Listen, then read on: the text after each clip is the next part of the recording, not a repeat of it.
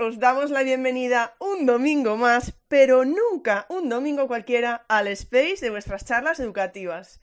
¿Qué domingo más especial? Lo primero, lo siento Silvia, porque la semana que viene tenemos un par de festivos. y eso lo hace más especial todavía. Y por eso recordad que el miércoles no habrá charlas educativas. Oh, Dios mío, ¿qué vamos a hacer sin ti, Ingrid, un miércoles? No os preocupéis, porque yo estoy a favor de los deberes. Y por eso, a lo largo de la semana, aún no sé cuándo, ¿vale? Quedará por ahí un podcast muy bonito y muy especial que tengo preparado. Pero eso será durante la semana. Ya os avisaré y podremos hacer un, estreno y quien tenga así un poco para matar el gusanillo, pues puede estar en el estreno. Yo no sé si le... Uy, estoy, estoy escuchando a alguien. Eh, Silvia, sí, eres tú. Perdona. Sí, se te está cortando, Silvia, parece. A ver. Ah. Háblame, Ingrid. Sí, te estoy, habla estoy hablando, sí. Se me ha ido, creo. Pues sal y vuelve a entrar, si te hace falta. ¿Vale? Hola. Sí, estoy aquí. No. Vale, eh... Voy a salir y voy a volver a entrar, ¿vale? Vale, perfecto. Venga. Mira, ya te oigo. Ya te oigo. Vale, ya me oyes. A ver. Sí, sí, sí, sí, ha sido esto. Lo que venía la esta, ya te digo que vivo en un agujero negro, vivo en Mordor. Vale, vale. Pues eh, seguimos. La verdad no me acuerdo ya por dónde iba. Sí, ¿sigues hablando? Ah, vale. No, no, no, no. Vale. Vale, a ver si no tenemos problemas con Silvia porque parece que se le escucha como un poco a trozos. Vamos a ver cómo sigue la tarde y las cosas del space. Bueno, os decía, ¿vale? Eh, antes de esta interferencia como que no se sabía lo que era, pero ahora sí. Eh, os decía que a lo largo de la semana tendréis una sorpresita por ahí y que si, si tenéis ahí mono de charlas, pues no os preocupéis que, veremos cuándo, lo podemos estrenar, ¿vale? Un pequeñito, un podcast, un breve podcast muy bonito que, hemos grabado. Y el domingo, creo que se estaba diciendo algo más, pero bueno, se me ha ido, así que da igual. El domingo sí que tendremos Space, ¿vale? Tendremos Space, tendremos a, a David Armenteros y hablaremos pues de otro tema muy importante hoy en día, del colectivo LGTBI en educación. Así que el domingo que viene volvemos a tener Space. Y ya, ¿vale? Recordad que el miércoles 13 sí tendremos charlas. La última charla, por lo menos oficial, no sé, supongo que va a quedar así la cosa, del año. Y es ¿Cómo puedo ayudar en una emergencia? Toma ya, es que nos quedan unas charlas y unos spaces increíbles para llegar al domingo 17 el claustro navideño, perdón, el claustro virtual navideño, donde espero que os apetezca pasar a dar vuestros mejores deseos, a contarnos cómo ha sido este año 2023, todo lo que queráis. Como siempre, por favor, no me dejéis sola hablando yo, ¿vale? Si puede ser, si puede ser, ¿eh? Y sin más, vamos a lo más importante de hoy, que es a nuestra invitada, a dar la bienvenida a nuestra invitada, Silvia, que por eso decía, sobre todo, cuando ya luego, claro, Silvia me, la debía, ¿no? Porque dije, un domingo muy especial porque la semana que viene es fiesta. Y dijo ella, ¿cómo? Pues ahora entro yo y te interrumpo. Pues mal, Silvia, mal. Pero no, un domingo muy especial porque contar con Silvia, bueno, yo cuando me dijo que sí, eh, me alegré muchísimo. Y después de decirme que sí, pasaron unas semanas y tuve la suerte de conocerla en el evento que celebró Madresfera. Y tengo que deciros que Silvia es una persona que te engancha mm, de una manera espectacular. Me ha parecido una... Aparte de que ya sabemos que es una profesional como la copa de un pino, es una persona extraordinaria y que espero poder volver a ver pronto y a que nos demos otro abrazo. Así que, Silvia, muchísimas gracias por estar aquí hoy de corazón. Eh, Silvia, sabemos que mm, es una persona que toca temas muy delicados, a veces incómodos, pero completamente necesarios e imprescindibles. Pero oye, que a lo mejor hay gente que no la conoce y es lo primero que nos va a contar, ¿vale, Silvia? Además de mm, saludar y esas cosas y, comprobar la cobertura, dinos un poco también cómo te presentarías para alguien que no te conoce. Háblanos un poco de ti, de tu trayectoria, de tu trabajo. Buenas tardes, Silvia. Buenas tardes. Lo primero es la presentación. Es así, uno no sabe cómo. Ah, muchas gracias. Sabes que el sentimiento es mutuo, que la relación es mutua y que para mí también fue muy importante conocerte ese día. Espera, espera, Silvia. Se te, se, te está, se te está escuchando muy mal, ¿eh? Eh, se te está escuchando. Sí, se me escucha mal. Ahora un poco mejor. Parece que podía ser la cobertura, ¿eh? A ver si vamos a intentarlo. Venga, seguimos. Venga, a ver. ¿Mejor? Ahí. me da mucha pena cómo no salga esto bien, ¿eh? Tú sigue, tú sigue. no, te preocupes, tú sigue y ya vamos viendo lo que se, lo que haya que hacer. Tú no te preocupes, tú sigue. Eh, os decía mm, que, para mí presentarme siempre es lo más difícil, ¿no? Yo soy psicopedagoga, eh, siempre me presento así, aunque tengo otros estudios. Yo reivindico el papel de la psicopedagogía. Llevo más de 10 años trabajando en protección a la infancia, en una entidad que trabaja todo lo que tiene que ver el maltrato infantil. Y bueno, mi trabajo como que se divide en varias ramas, ¿no? Pero para mí la más importante es la sensibilización y la prevención que es pues en lo que yo doy talleres, eh, con lo que trabajo con toda la comunidad educativa, trabajamos también con otros profesionales que están en contacto con personas menores de edad, ¿no? Y bueno, ofrecemos formaciones que llegan a un número limitado de personas, ¿no? Pues a la gente que va a los centros, a las escuelas de padres, al profesorado, y a mí se me quedaba un poco corto. Se me quedaba un poco corto las formaciones y siempre mm, Internet ha sido como una herramienta para llegar a más gente, para poder eh, llegar a más gente. Y eso es lo que me gusta, ¿no? El, el, poder ofrecer a lo mejor ese mundo que no es tan bonito, pero que es necesario conocer para proteger a nuestros niños y a nuestras niñas. Y ya está, yo creo que así, en eso se basan mis redes, vamos. Eh, llevo unas cuentas de redes sociales durillas, vamos a decir, yo las llamaría durillas, pero necesarias. Y y cuento cosas que la gente a lo mejor no quiere saber, pero debe saber. Ese sería mi resumen. ¿Se me ha oído bien? Se te ha oído perfectamente y no te preocupes, ¿eh? que si se oye algo mal o lo que sea te lo digo y no te preocupes que buscamos soluciones o hacemos lo que haga falta. Pero es eso, ¿no? Hay, ciertas personas por... Eh, bueno, por Twitter digo yo, por redes sociales, ¿no? Como puede ser Pablo, por ejemplo, eh, como puede ser tú, que, tocáis temas y a veces tenéis que meter tweets, eh, hilos, que es que es lo que dices tú, ¿vale? No, no es el buenos días, ¿qué tal lleváis la semana? Y pone, no, mm, vuestras cuentas son, como dices, duras, pero muy, muy, muy necesarias y haces una labor para mí bestial. Así que, y estoy segura eh, que puedo hablar en nombre del claustro virtual, que yo no lo represento, pero estoy segura de que todas las personas que están por aquí ahora mismo, están de acuerdo en que hay que darte las gracias eh, por lo que haces, por, por, su, porque es muy, muy, muy necesario, Silvia. Así que muchísimas gracias. Y voy a... Di, di, di, perdona. No, no, que a vosotros, que a vosotros y a vosotras, ya ves tú, por leerme. ¿Cómo no leerte? Aunque a veces cueste, hay que leerte. bueno, tú lo has dicho, ¿no? Ofreces talleres, charlas, cursos para familias, docentes, y también para los propios niños y niñas. ¿Cuáles son las principales temáticas que tratas? Yo, ¿sabes? Ahora sabéis que le hago como muchas preguntas, ¿vale? Mm, te las hago, ¿eh? ¿Cuáles son las principales temáticas? ¿Cuál es el público más complicado y el más atento? ¿Vale? Bueno, te voy a hacer hasta ahí y luego sigo, ¿te parece? Porque si no, venga, va. Vale, venga. Pues a ver, centrándonos exclusivamente así un poquito en el ámbito educativo, que yo creo que es ahora el que más nos interesa, yo doy talleres a toda la comunidad educativa, ¿no? Por una parte profesorado, alumnado y familias.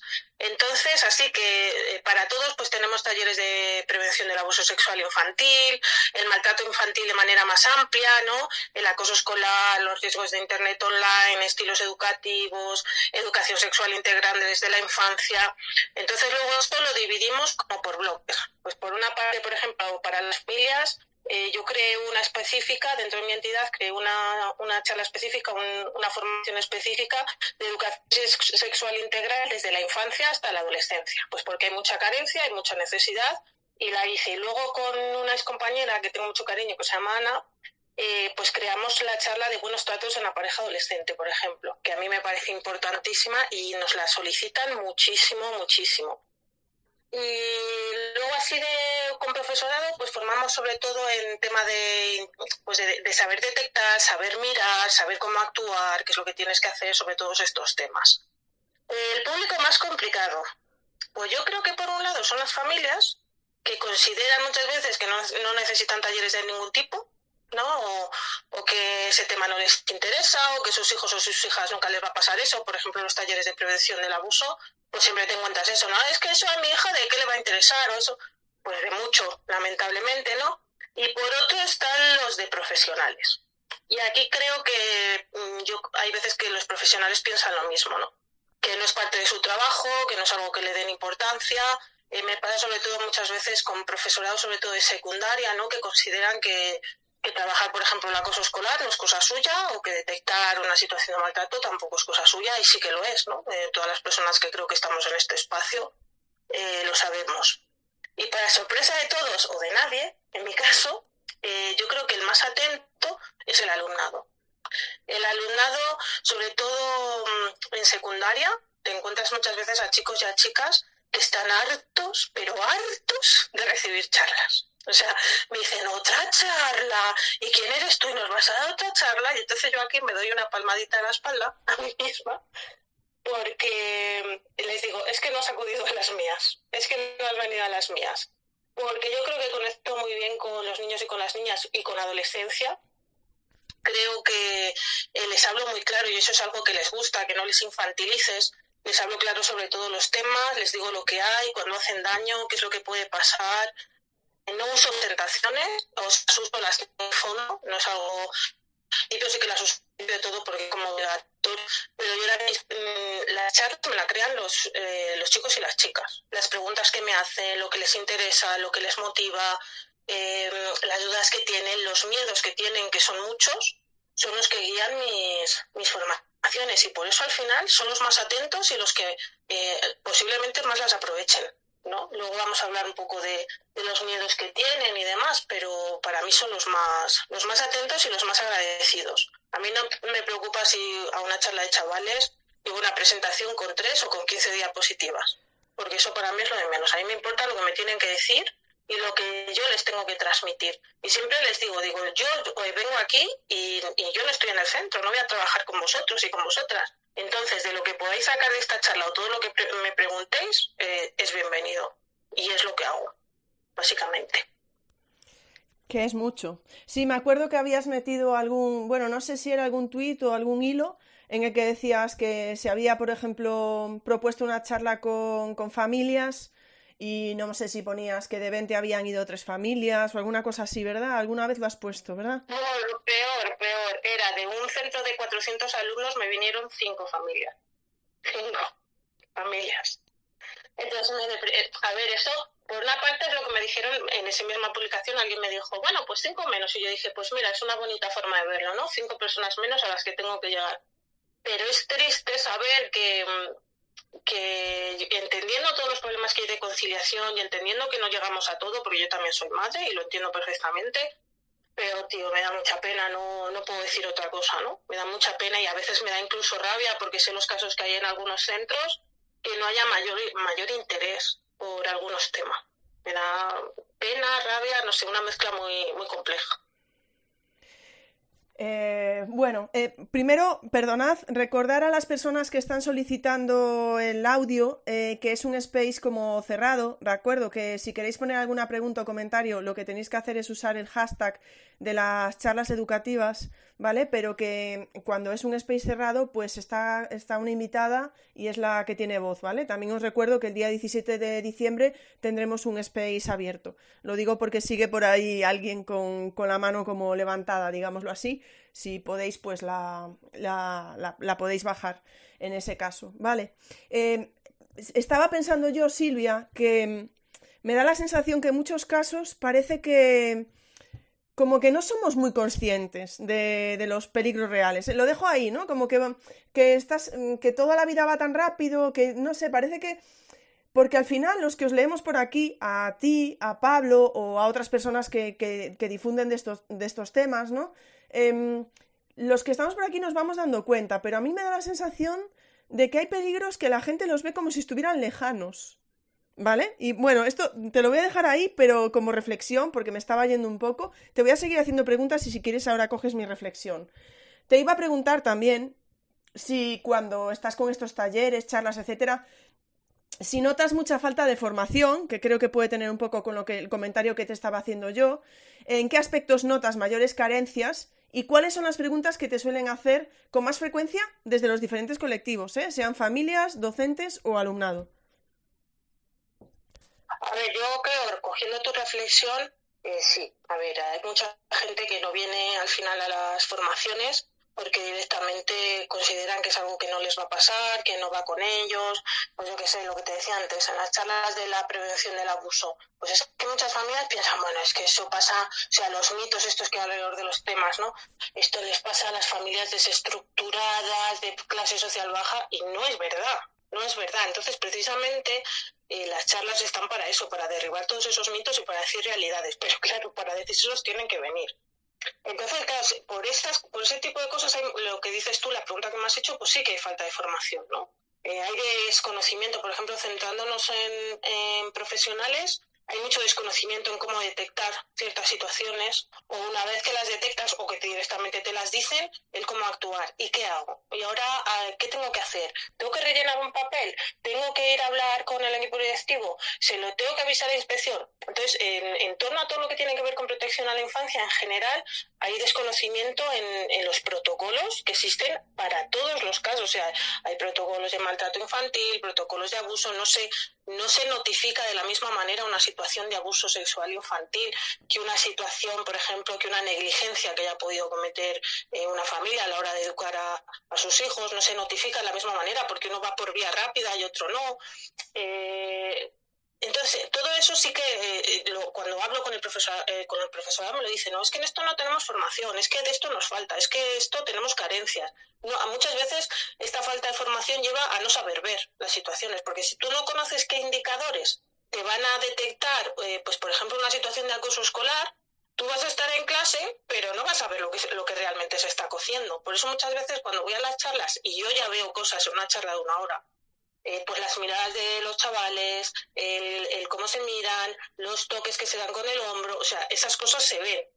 Y eh, claro, yo llevo trabajando y tengo unas, vamos a decir que tengo unas gafas que ven ese tipo de situaciones, pero si no las tienes puestas, si no tienes esa formación, no lo vas a poder ver.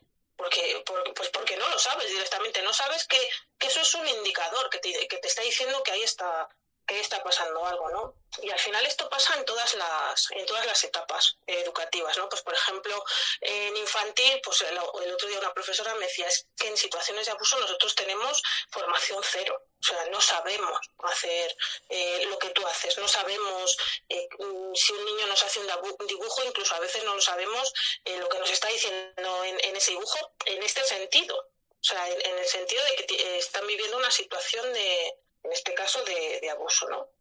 Entonces, a mí me da mucha rabia que en las, en las carreras, sobre todo, en todo lo que tiene que ver con magisterio, cuando vas a ser profesor o profesora de secundaria, que no haya un apartado específico de formación específica de protección a la infancia. Y es fundamental. Y es que es fundamental.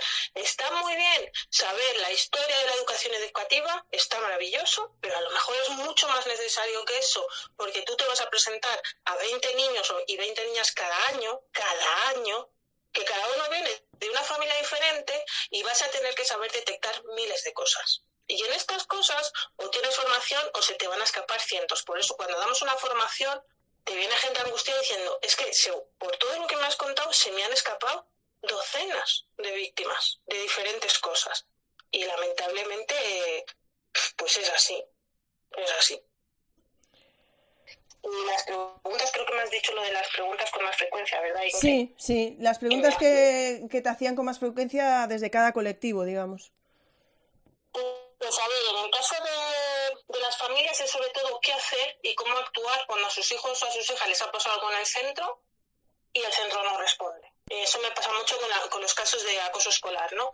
Vale, yo he notificado que mi hijo está viviendo una situación de acoso, pero me dicen que no importa o no responden o no me dan información. Entonces esa es una de las mayores, eh, lo que más me suelen preguntar, ¿no? El cómo actúo, qué hago cuando el centro o, o no está haciendo o yo creo que no está haciendo o no me da la información.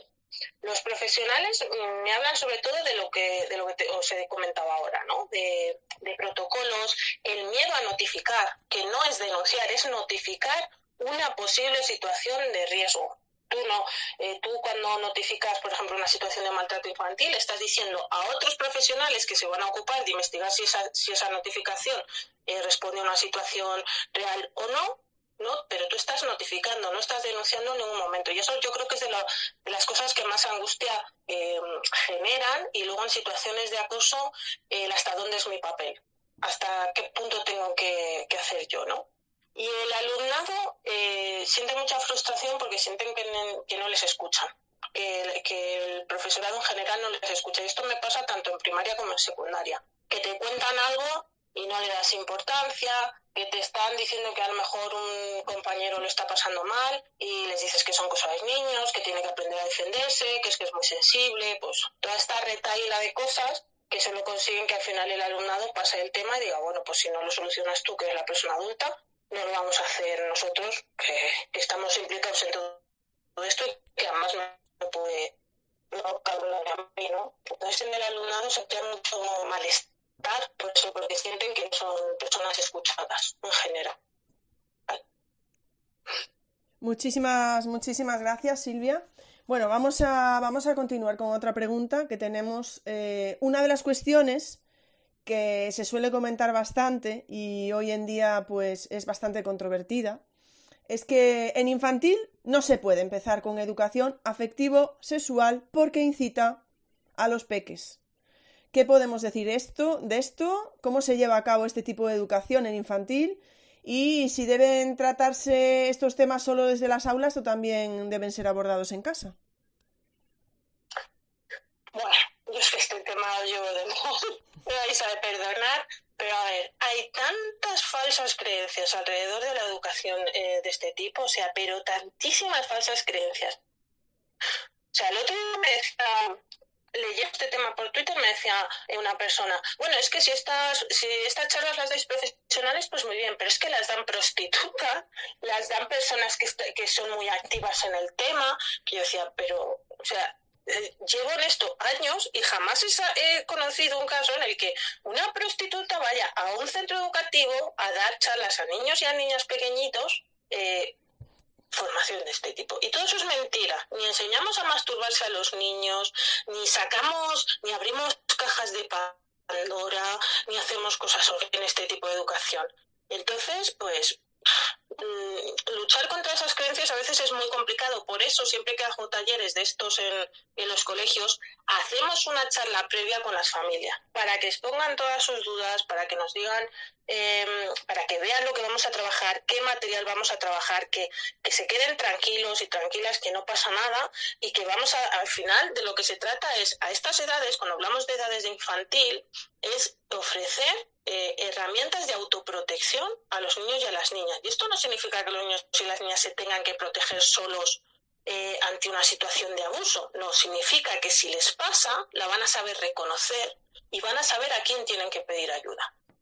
Y eso son, eh, son herramientas básicas que les tenemos que proporcionar a todos los niños y a todas las niñas. Porque es un derecho que tienen. Eso por empezar, es un derecho marcado ya en, pues en, leyes internacionales, ya no de España, en leyes internacionales que nos dicen que los niños y las niñas tienen derecho a recibir educación sexual integral, porque es una forma de, protección para ellos y para ellas.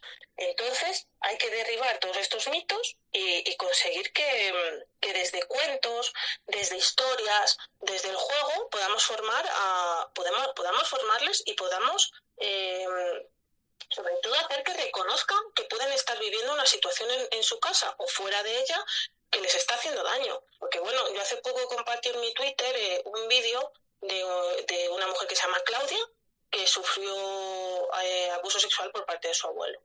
Y ella explicaba, ¿no? Eh, que, que, lo supo estudiando en la carrera de integración social, porque fue una víctima hablar del tema pues tenemos que esperar a que una persona vaya a estudiar una carrera y se reconozca en otra víctima para eso. ¿O es mejor detectarlo cuanto antes y ofrecer esas herramientas para que los niños y las niñas sepan, sepan qué hacer cuando alguien les hace daño?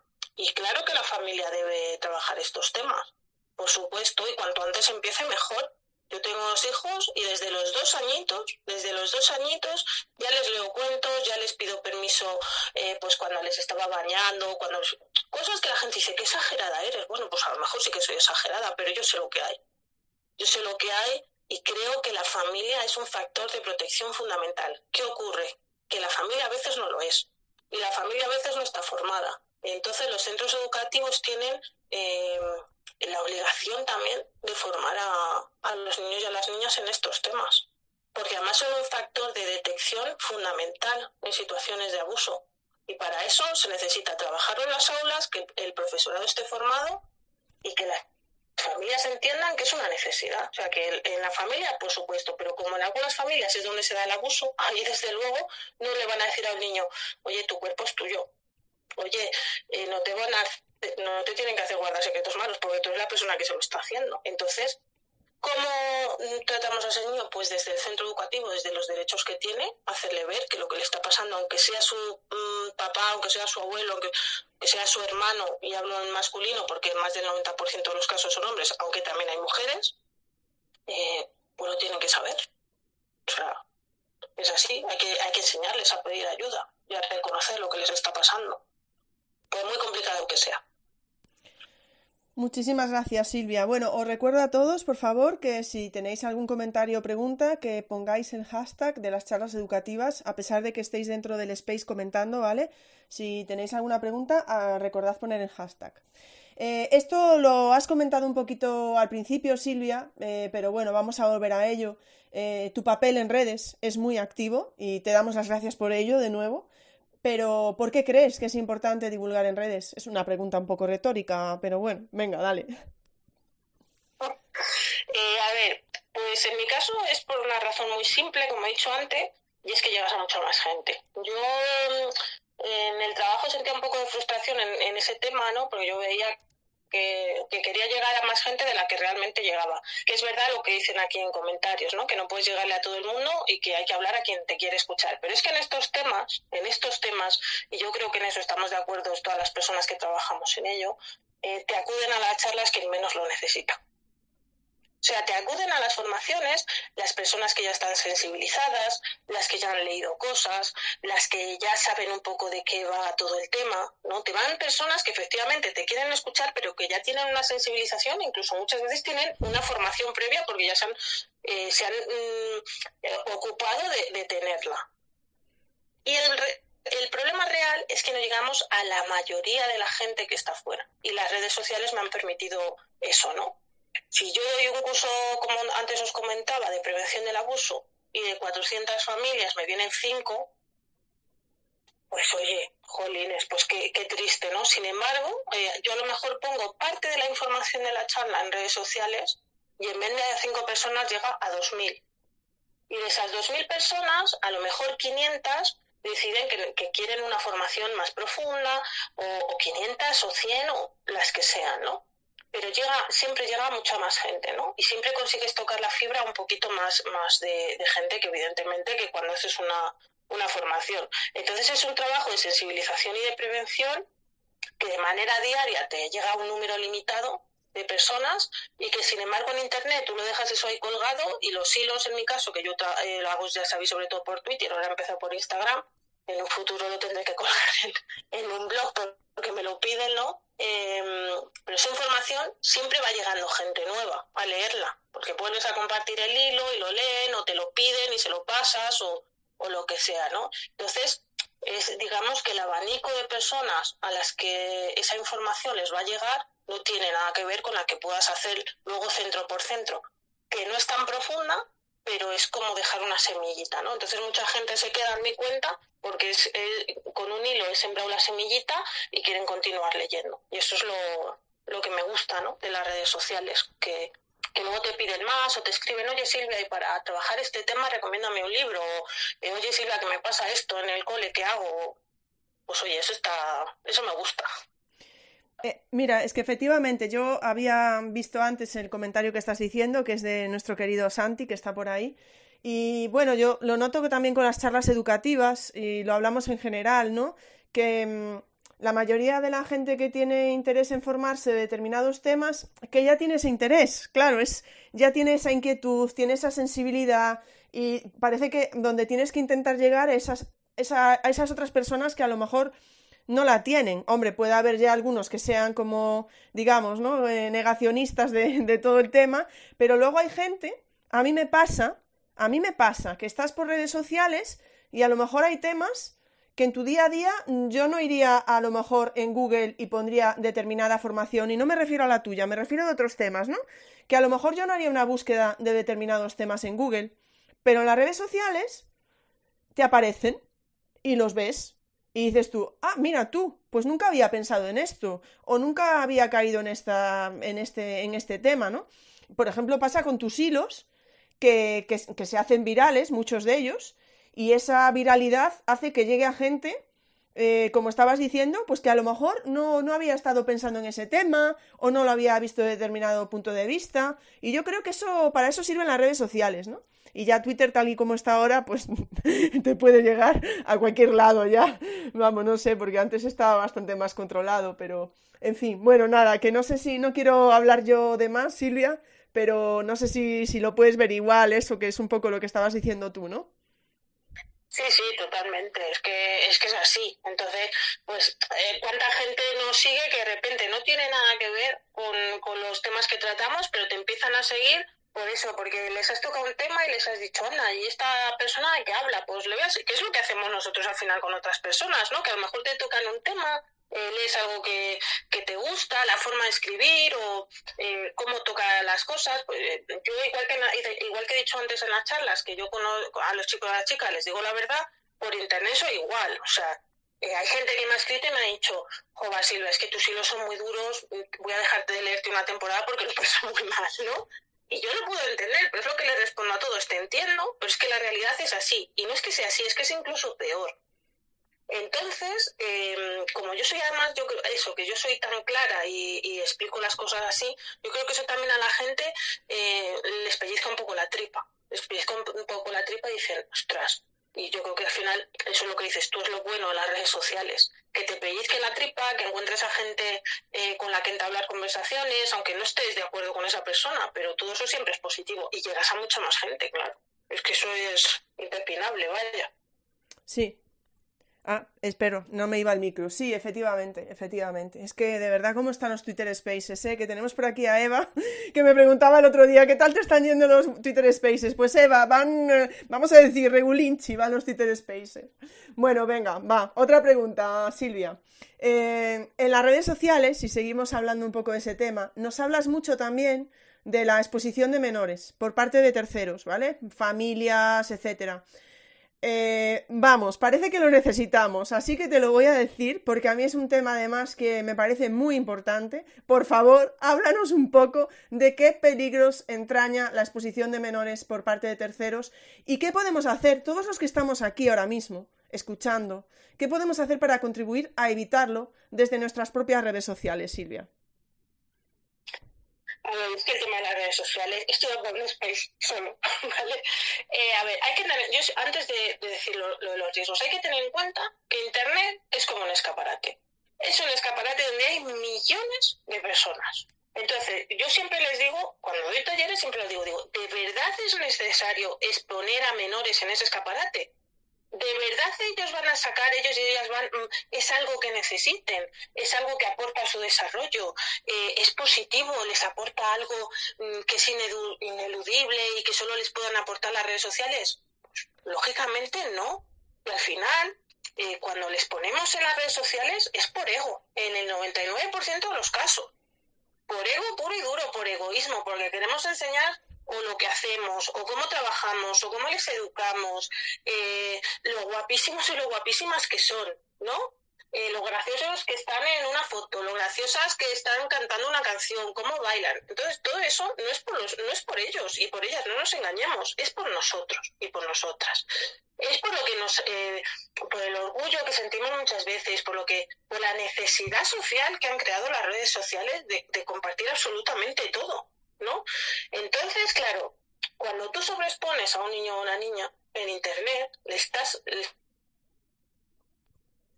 Espera, que se, a mí se me ha ido tu voz. Eh, espera un momento, Silvia. No sé si los demás. ahora sí, sí, sigue. ¿Ahora? Vale, perdona, no sé dónde me, habéis eh, me he quedado. Que decías, cuando tú lo sobrespones en redes, nada, nada. O sea, te habíamos escuchado hasta mm, hace cinco segundos. ¿eh? Pues, nada, cuando tú, cuando tú le, le sobreexpones, les estás poniendo en un escaparate al que acceden millones de personas. Y entre esas millones de personas un porcentaje más alto de lo que la gente se piensa no son buenas personas. Y, lo, y, lo, que van a hacer es aprovecharse de que tú estás haciendo eso para conseguir imágenes para ellos. Entonces, cuando yo empecé hace años en esto, yo me acuerdo que en las aulas a, los chavales, al alumnado les decía, eh, pues hablaba del Photoshop, de cómo editan sus fotos, y les decía, en el futuro estos serán vídeos, y serán vídeos con vuestra cara, aunque vosotros no lo hagáis.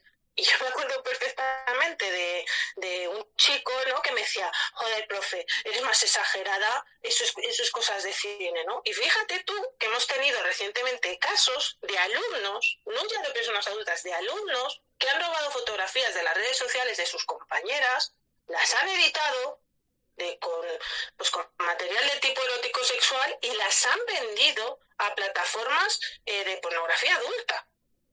O sea, y eso es de menores.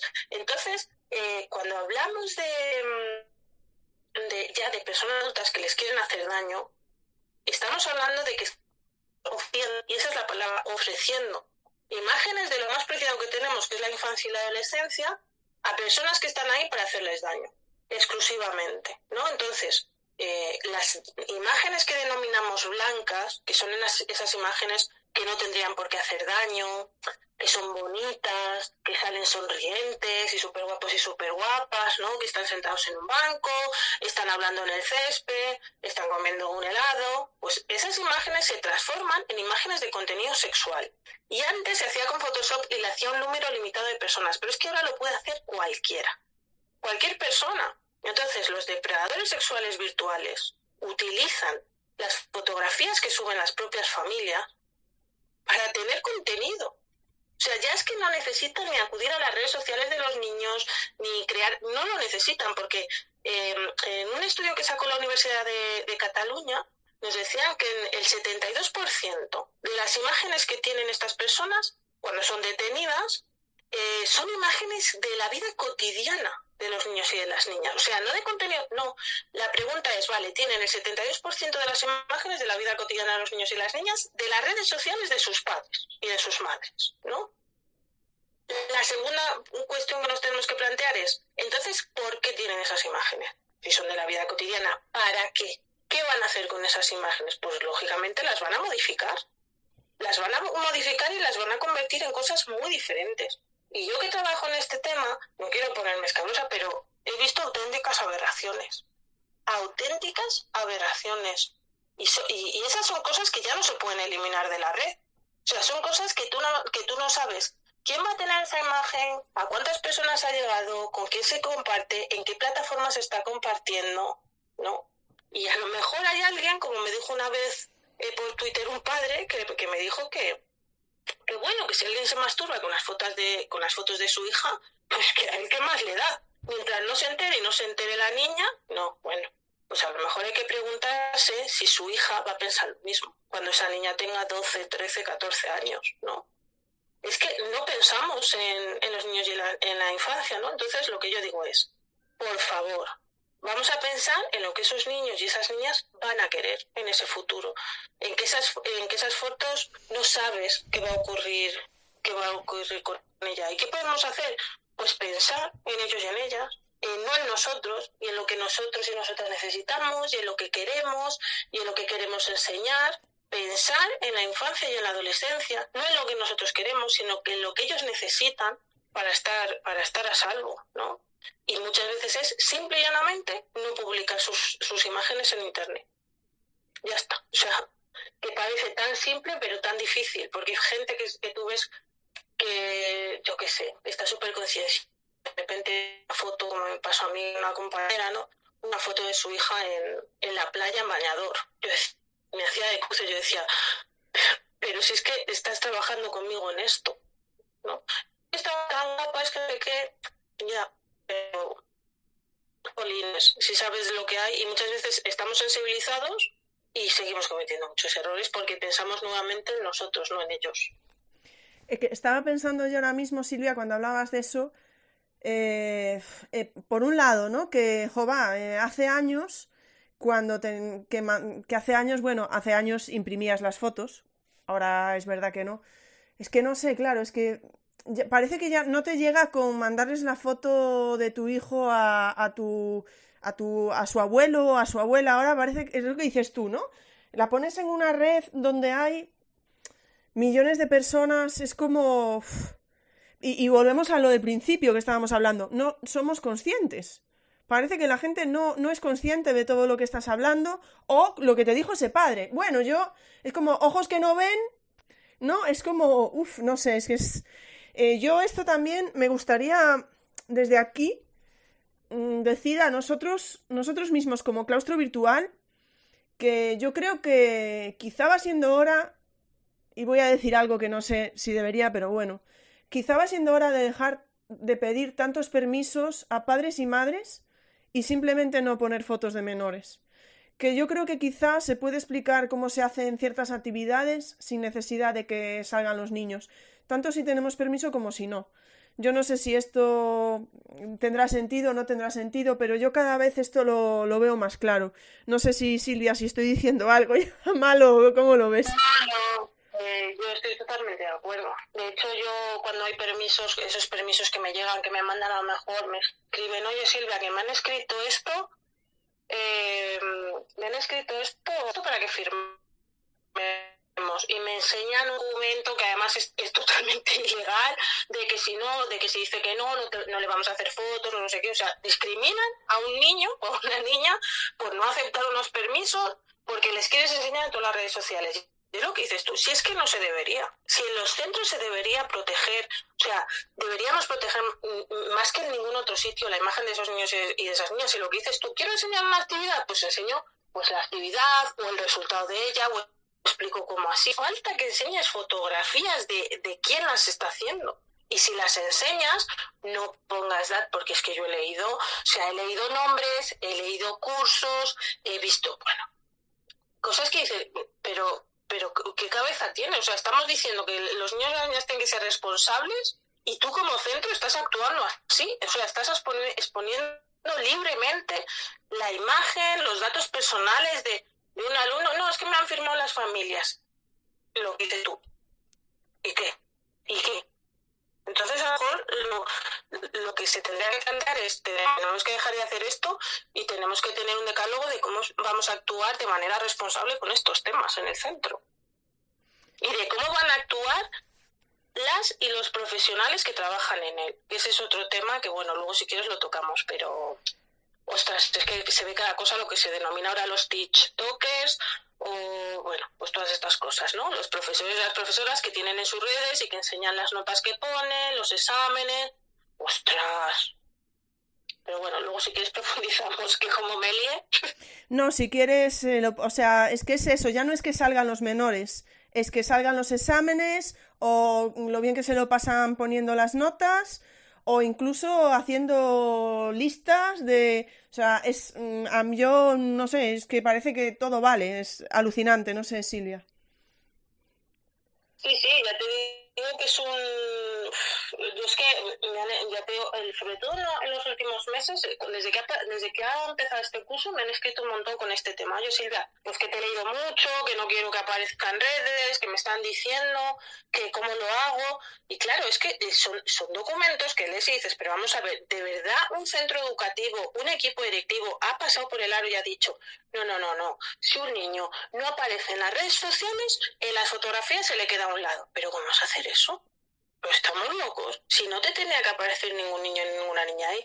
Y lo que decía antes de los de, estas personas, de, estos profesionales que, que, utilizan datos que son, que están protegidos por ley, como son las notas, como son los nombres, como son mil cosas, los estás enseñando en redes sociales porque tienes, eh, yo qué sé, 50.000, 60.000, un millón de seguidores, me da lo mismo, aunque tengas 10 pero es que son datos protegidos por ley, aunque, la, aunque la, eh, las familias te hayan firmado un papel, se lo han firmado el centro, no te lo han firmado a ti. O sea, no te lo han firmado a ti como profesional, mm, perico el de los palotes, que tú puedes sacar la nota de mi hijo, de mi hija en, en internet. Es que no te, o sea, no te han firmado el, el permiso para eso. Y eso los centros lo tendrían que tener en un decálogo interno. Decir, eh, los permisos que nos firman las familias, que ya están mal hechos, son para el centro, no para vuestras redes sociales personales ni profesionales. No son para eso. Si queréis, si queréis sacar eso, se lo tendréis que notificar a las familias y las familias determinarán si os dan permiso o no. Y eso no se está haciendo. O sea, se están vulnerando todos los días los derechos de los niños y de las niñas a, la privacidad de, pues eso, de sus notas, incluso de sus datos. A veces aparecen nombres, bueno, aparecen auténticas cosas que yo me echo las manos a la cabeza porque digo, pero ¿cómo puede ser que una persona adulta, adulta, no tenga en cuenta todo lo que hay en Internet y lo que está haciendo, que les está proporcionando datos personales a personas que no se los tendría que estar dando. Además, fíjate. Pues, pues, esto ocurre. Sigue, sigue, perdona. No, no, sigue, sigue. No, que estaba pensando yo que hablábamos antes de cuando hablábamos de la formación y pues habrá familias que estén súper formadas, muchísimo más formadas que los docentes, ¿vale? Y habrá otras que no. Pero los docentes deberíamos estarlo. Y los centros escolares deberíamos estarlo. Entonces, desde mi punto de vista, eh, que una familia te firme un papel cuando a lo mejor la familia, me refiero, puede no saber que está firmando en el sentido que la familia no es tonta, no me entendáis mal, no voy por ahí, ¿vale? No, no, que no se me interprete mal. Pero el centro escolar tiene que proteger los intereses del niño, de la niña, me refiero. Mm, que te dé a firmar un papel cuando ese papel ya no debería darse a firmar, no sé si me, estáis, me estáis entendiendo lo que quiero decir. Es decir, que a lo mejor la familia pueda no tener pues la formación por lo que sea, pero el centro escolar, los docentes sí debemos tenerla. Sí debemos ser conscientes de estos peligros que hay. Entonces, ese papel ya no debería darse nunca porque esas fotos no deberían estar ahí. Desde mi punto de vista, ¿eh? porque me estoy viniendo arriba y no. No, no, pero yo estoy totalmente de acuerdo. Pues es lo que te he dicho antes. Eh, eh, un centro sí que me consultó y me dijo, oye, ¿cómo podemos hacer esto? Eh, y lo que, lo que han hecho es las fotografías que se hacen, o sea, el papel que dan a las familias es para solicitar que las fotografías que envían por la plataforma interna no se publican en absolutamente ningún sitio, solo en la plataforma interna por curso. O sea, si tú eres, yo qué sé, de quinto A, de quinto de primaria A, vas a recibir las fotos que haga la profesora en quinto de primaria A. y el papel que, firman las familias es una solicitud de se me ha ido ahora. El papel que firman las familias es una solicitud de... y se me ha quedado ahí. A ver. Espera, Silvia, eh, se, me ha, se, me ha, quedado cuando decías y el papel que firman las familias es una solicitud de. Es una solicitud eh, para, para, decir que, que no, no pueden compartir esas imágenes con terceros, porque aparecen otros niños y otras niñas aparte de su hijo o de su hija. Pues bueno. Pues eso ya es más elaborado y, ya es más pensado y dices, bueno, pues ahí están pidiendo a la familia también una responsabilidad.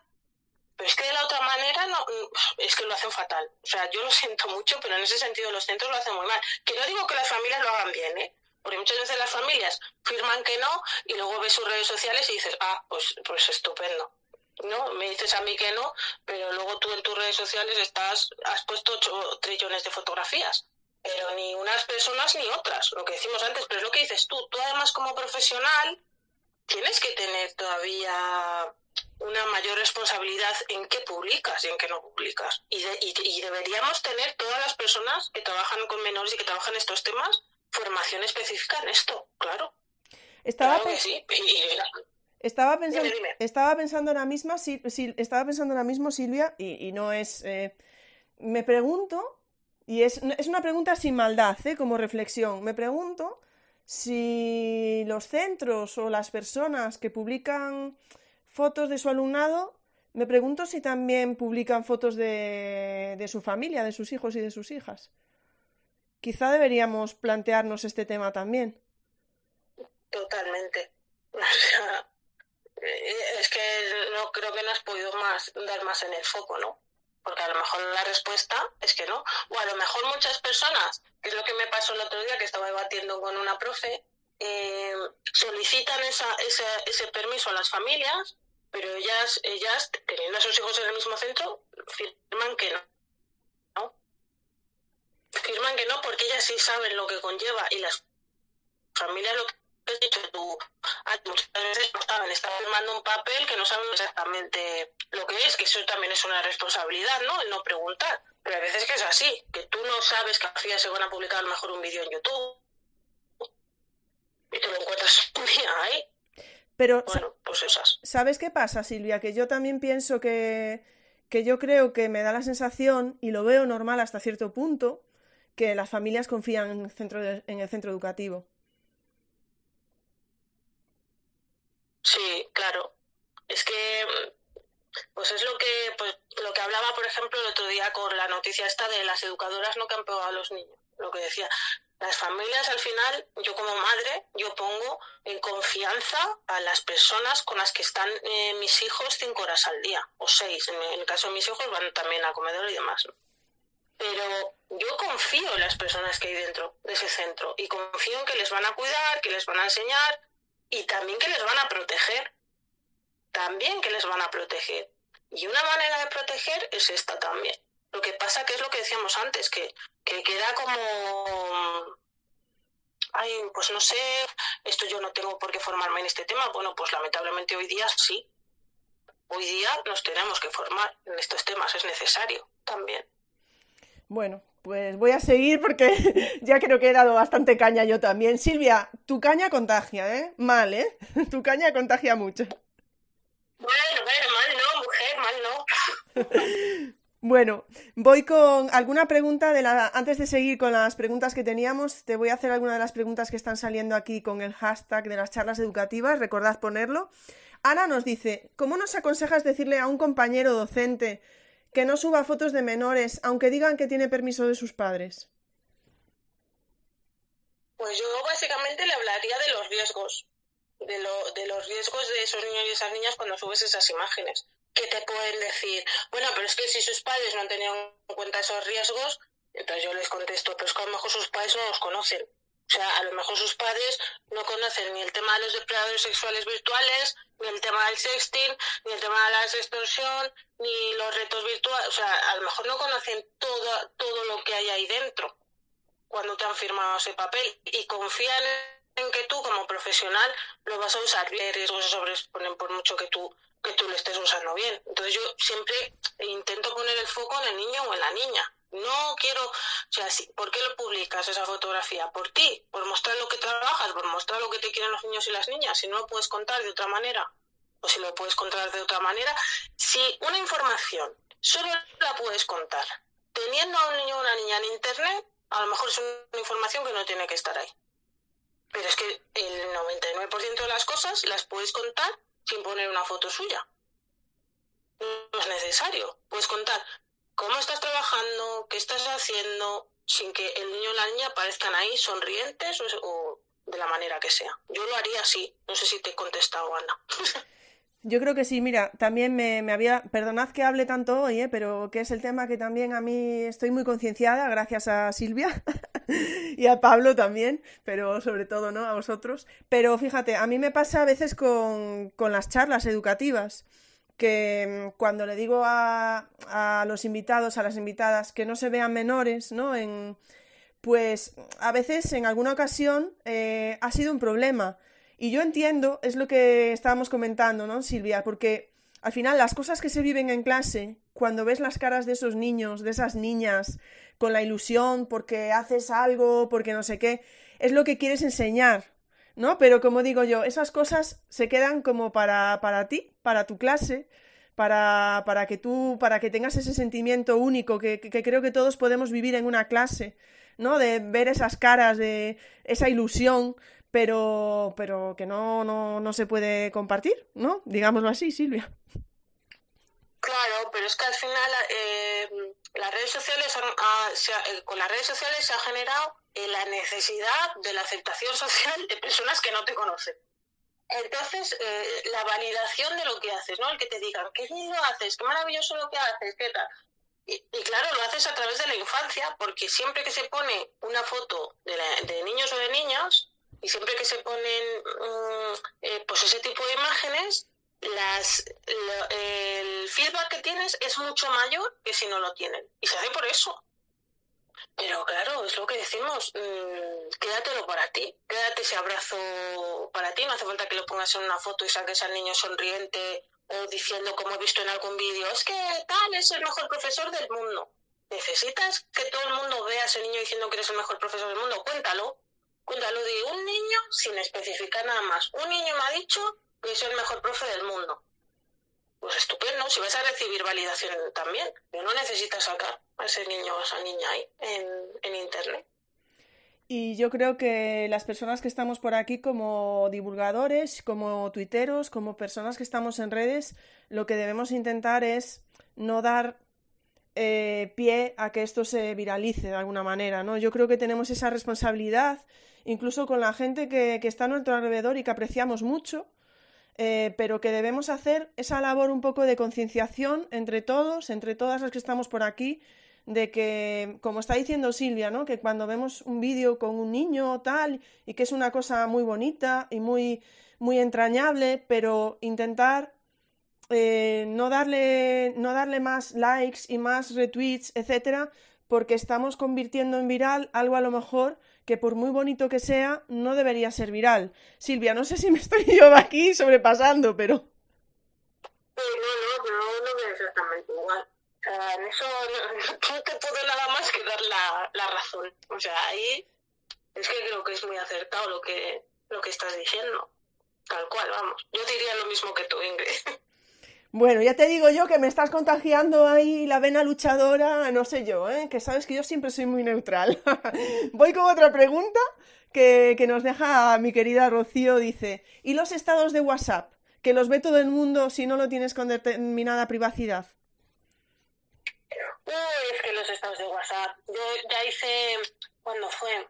Pues no, en verano, en verano hice un hilo precisamente hablando de este tema, porque los estados se llenan, de repente, eh, tus estados se llenan de niños y niñas en la playa, en la piscina, y, y, claro, pues son muy bonitos, son muy bonitas, ¿no? Lo que dices tú, a la mayor, a la mayor parte de la gente nos proporcionan ternura, pero tú no sabes esas fotos que se van a hacer con ellas. Entonces, el tema de los estados de WhatsApp, yo cuando doy informaciones a las familias, en ese mismo instante les enseño a configurar los estados para que lo compartan con muy poca gente. Y aún así les pongo el vídeo que puse en, en Twitter, el de, el de la niña de tres años que se hizo viral con un pollito sobre la mesa, que decía, la que has liado, pollito. Que ese, ese vídeo lo compartió su padre con 15 personas de confianza, con 15 amigos en WhatsApp. Ya ni siquiera en los estados en WhatsApp. Y a los 20 días, la niña estaba en Facebook y se había compartido su, su vídeo más de 20.000 veces por ninguna de las personas de ese grupo. O sea, una persona del grupo se lo envió a otra, otra, otra, y alguien decidió eh, ponerlo en internet. Pero es que al mes esa niña estaba en las noticias de Telecinco, porque se había hecho viral el vídeo. Y conocían a la niña por la calle y les decían comentarios a esos. Entonces yo siempre pongo ese ejemplo a las familias. Los estados, sobre todo cuando les tienes abiertos a todo el mundo, no los tienes eh, muy cerrados, eh, son otra forma de que haya gente que se guarde las fotografías y las imágenes de, los niños y de las niñas. Entonces es otro tema, por eso la formación por eso es tan importante, porque toca todos esos palos, ¿no? Entonces es vital, claro.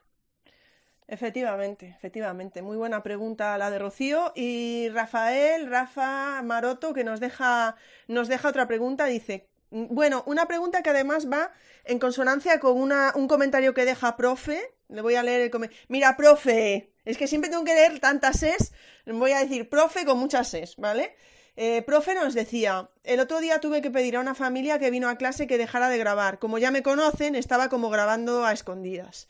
Y a raíz de eso, eh, Rafa, Rafael, pregunta, ¿cómo gestionar desde los centros, una vez que determinas o que determina el centro no grabar ni fotografiar eventos, concienciar a las familias para que tampoco lo hagan, ya que además de sus hijos salen otros? Pues yo eh, crearía una normativa dentro del centro que enviaría principio de curso a todas las familias en las que hablaría de eh, las imágenes de, de, terceros. Pues cuando, por ejemplo, yo os pongo un ejemplo muy rápido. Nosotros en la quinta sesión de la regla de Kiko, que van las familias a, a clase para que los niños y las niñas les cuenten lo que han hecho, había familias en su día que sacaban el móvil para grabar. ¿no? Pues para grabar al, claro, lo que, lo que decís vosotros, salen más niños. Entonces, yo paraba, yo que además era una, una nadie, ¿no? Vamos a decir, una persona ajena al centro, y paraba y les decía, por favor, guardad los móviles, porque salen otros niños y otras niñas, entonces, eh, como trabajo en estos temas, eh, simplemente os pido respeto y tal. ¿Qué les recomiendo yo a los centros? Que tengan un decálogo de responsabilidad, tanto por parte del centro, ¿no? Con todas estas cosas que he dicho antes, y las responsabilidades de las familias, entre las que incluiría que en los eventos de dentro del centro no se pueda grabar. Que no se pueda grabar porque no solo se graba a, tu niño o a tu niña, sino que puede ser de paso, puede ser una imagen o puede ser de cualquier manera, se pueden grabar a otros niños y otras niñas. Y no tienes derecho para hacerlo. Se pone como normativa y, y tiene que y, de, y de cumplimiento. Entonces, ves sacar, no es lo mismo acercarte a una familia y decir, oye, por favor, no grabes, si no tienes una normativa detrás que si la tienes. Y dices, oye, perdona, de acuerdo a lo que te enviamos al principio de curso, entonces, por favor, guarda el móvil y si en la imagen mm, mm, salen otros niños, lo tienes que borrar. Y es así. Y hay veces que quedamos como unos bordes o como unos exagerados. Bueno, pues mejor pecar de eso que pecar de lo contrario, creo yo, bajo mi punto de vista y bajo lo que yo creo que es correcto en estos temas. Sí, precisamente eso es lo que está comentando Maite. Dice, después cuando haces bien tu trabajo te llaman tiquismiquis o muy seria, eres la rara por hacer las cosas bien, te aíslan porque eres demasiado recta, pero dice Maite también, pero es nuestro trabajo y no debemos olvidarlo nunca. Pues totalmente de acuerdo con ella. Eh, a ver, trabajando en esto sabes que, va, que haciéndolo bien y haciéndolo mal siempre vas a recibir algún palo. O sea, siempre, ¿no? Eh, entonces yo estaría preparado para eso, para decir, bueno, eh, vale, pues hoy sé que hay todo lo que, todo lo que quieras, pero ahora tengo una normativa que me dice que lo que hago está bien. Entonces, por favor, quien lo está haciendo mal no soy yo. Por favor, guarda el móvil. Y además, antes de cualquier actividad en el que implique a las familias con los niños y con las niñas, lo recordaría salga el equipo directivo a decir, os recordamos que por normativa interna del centro no se permiten grabaciones en estos eventos. Recibiréis las fotografías o lo que sea por parte del profesorado si corresponde y si no, pues nada. Aunque seamos unas bordes. Es que estaba pensando yo, eh, Silvia, que a veces ya no son grabaciones, a veces son directos. Es que eso, es que justamente, mira, lo estaba pensando ahora por esto, ¿no? Em, es que hay veces que ya no es ni siquiera una grabación. Se están mm, poniendo en directos en Instagram, en YouTube, donde sea. ¿Y qué derecho tienes tú a hacer eso? Entonces, para evitar todas esas cosas, nada, eh, súper estrictos con, con, el tema. Y cuando y ¿sabes qué pasa? Que al final las familias se acostumbran. Porque sorprende al principio, porque es algo como ahora mismo raro, ¿no? Se puede sorprender al principio, pero en el momento en el que está dentro de la normativa y explicas por qué, al final lo normalizan de que es así y es así. Y de hecho son las propias familias las que a lo mejor ven grabando a otra persona y dicen, oye, perdona, que no se puede. Y es así. Bueno, eh, antes de seguir, simplemente recordad eh, que, hoy tenemos a la invitada, a Silvia, y que si queréis comentar o dejar preguntas, que podéis hacerlo con el hashtag de las charlas educativas, ¿vale? Porque estoy viendo muchos comentarios, etcétera. Bueno, tenemos por aquí, la gente está muy animada, no voy a leer todos los comentarios ni nada. Santi, Santi quiere controversia y no nos vamos a meter ahí, no nos vamos a, no vamos a abrir ese melón, Santi, porque Santi dice, a ver, si los niños no pueden entrar en el cole con el móvil, los padres tampoco. Bueno, bueno, bueno, vamos a, mm, yo como si no lo hubieran leído, ¿vale? Lo dejamos por ahí. Santi quiero ahí un poco.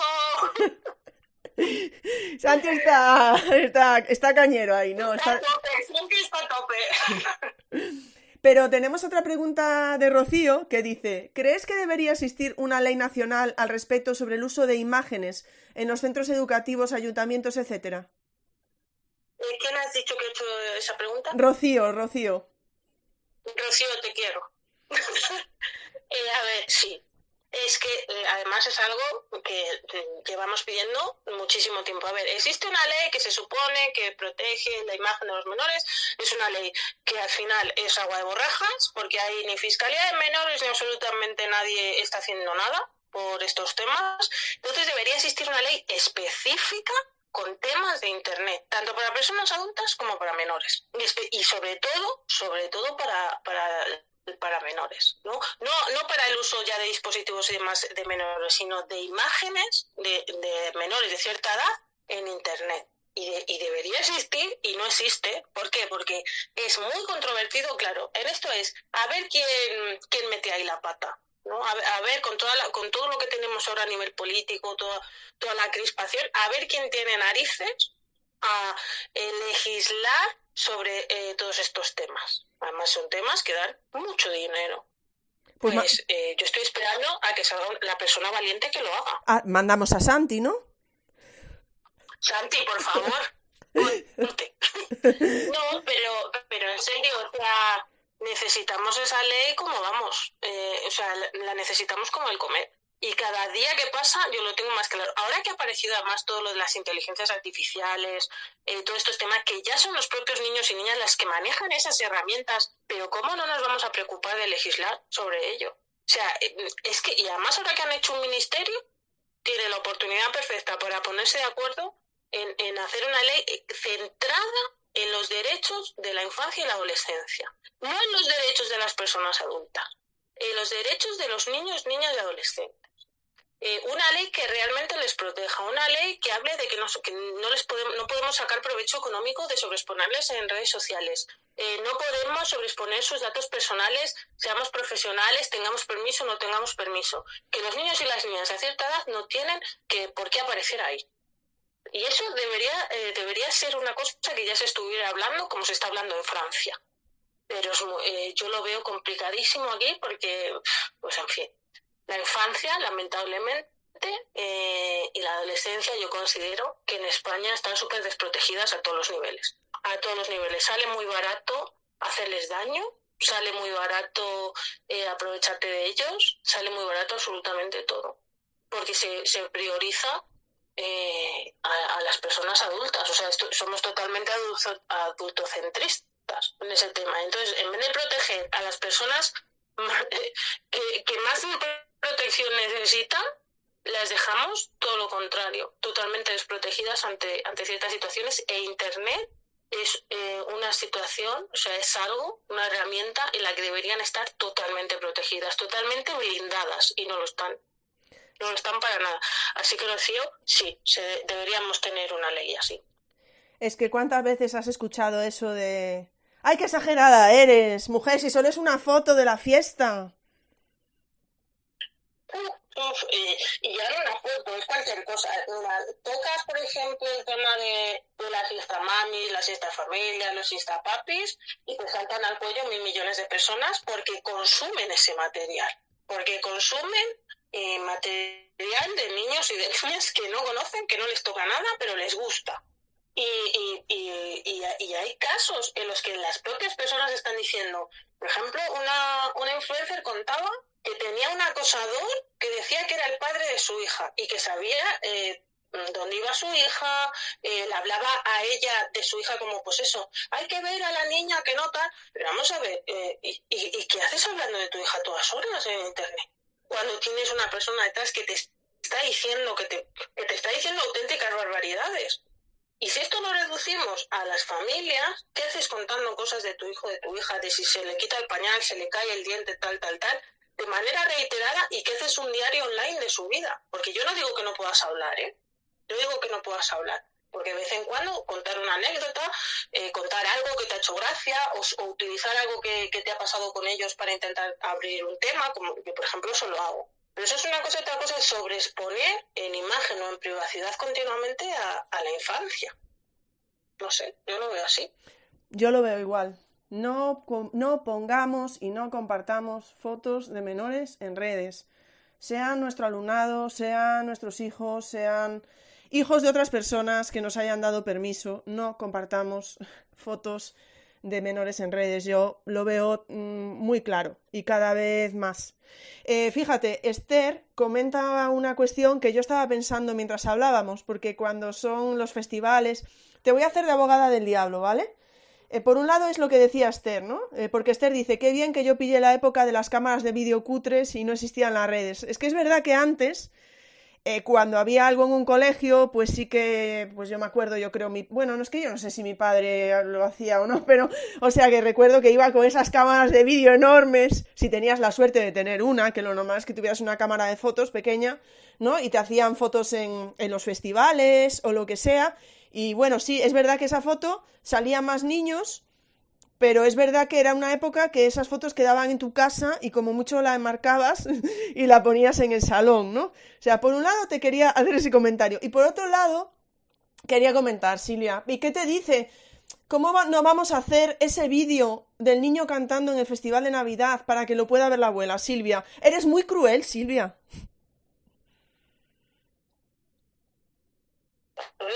Sí, soy a lo mejor muy cruel, soy muy borde también, pero a lo mejor la abuela no hace falta que tenga un recuerdo de absolutamente todo. Y si la abuela quiere verlo, a lo mejor puede ir al festival. Si realmente es tan importante para que lo vea, a lo mejor puede ir al festival.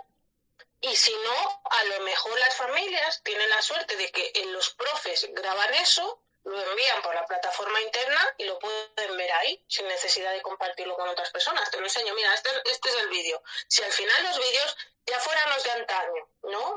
Con esas cámaras que me decís o los de ahora, si los vídeos al final se quedan ahí, que los ves de vez en cuando, muy de vez en cuando, eh, y, no es algo... Las, las fotografías sí se, sí se miran más, porque es más fácil, ¿no? De, de ver, pero los vídeos, y si quiere algo, pues le hago una foto antes del festival en el que no haya más niños, o cuando vamos a salir de casa y se la mando. No hace falta que le vea cantar. Y si no, pues me echéis la culpa a mí. Eso es culpa de una de internet con el pelo azul. Es que dice estas cosas y me ha comido la cabeza. Y lo tiene azul, ¿eh? Lo certifico desde aquí la veracidad de esta información que Silvia tiene el pelo azul. Bueno, tenemos... Sí. Tenemos más comentarios por aquí de la señorita Rotesmeyer, de, de, Carlos, ¿no? Que están hablando de eso, ¿no? De, bueno, Carlos está saludando, ¿eh? Y está diciendo que es muy interesante la charla. Hay muchos comentarios y, y la Rotes que dice eso, que no ven nada malo porque son sus niños, porque son monísimos, compartirlo es precioso, y ya dice ella que no lo hacen con muchos que no lo hacen con mala fe, pero que no se sabe el alcance, es lo que llevamos hablando todo el tiempo, ¿no? Voy a seguir con otra pregunta, Silvia, de las que teníamos nosotras. Vamos allá. Venga, vale. Eh, además de que nosotros, nosotras, profesorado, familias, podamos llegar a exponer a esos menores en redes, ¿qué podemos decir? Porque creo que era, mm, creo que fue Santi por ahí que está muy activo, que también lo decía. ¿Qué podemos decir de la propia presencia de menores en redes, bien sea con edades permitidas o no, que eso también sería otro melón para abrir, ¿qué podemos decir de su presencia en redes y de los peligros a los que están expuestos?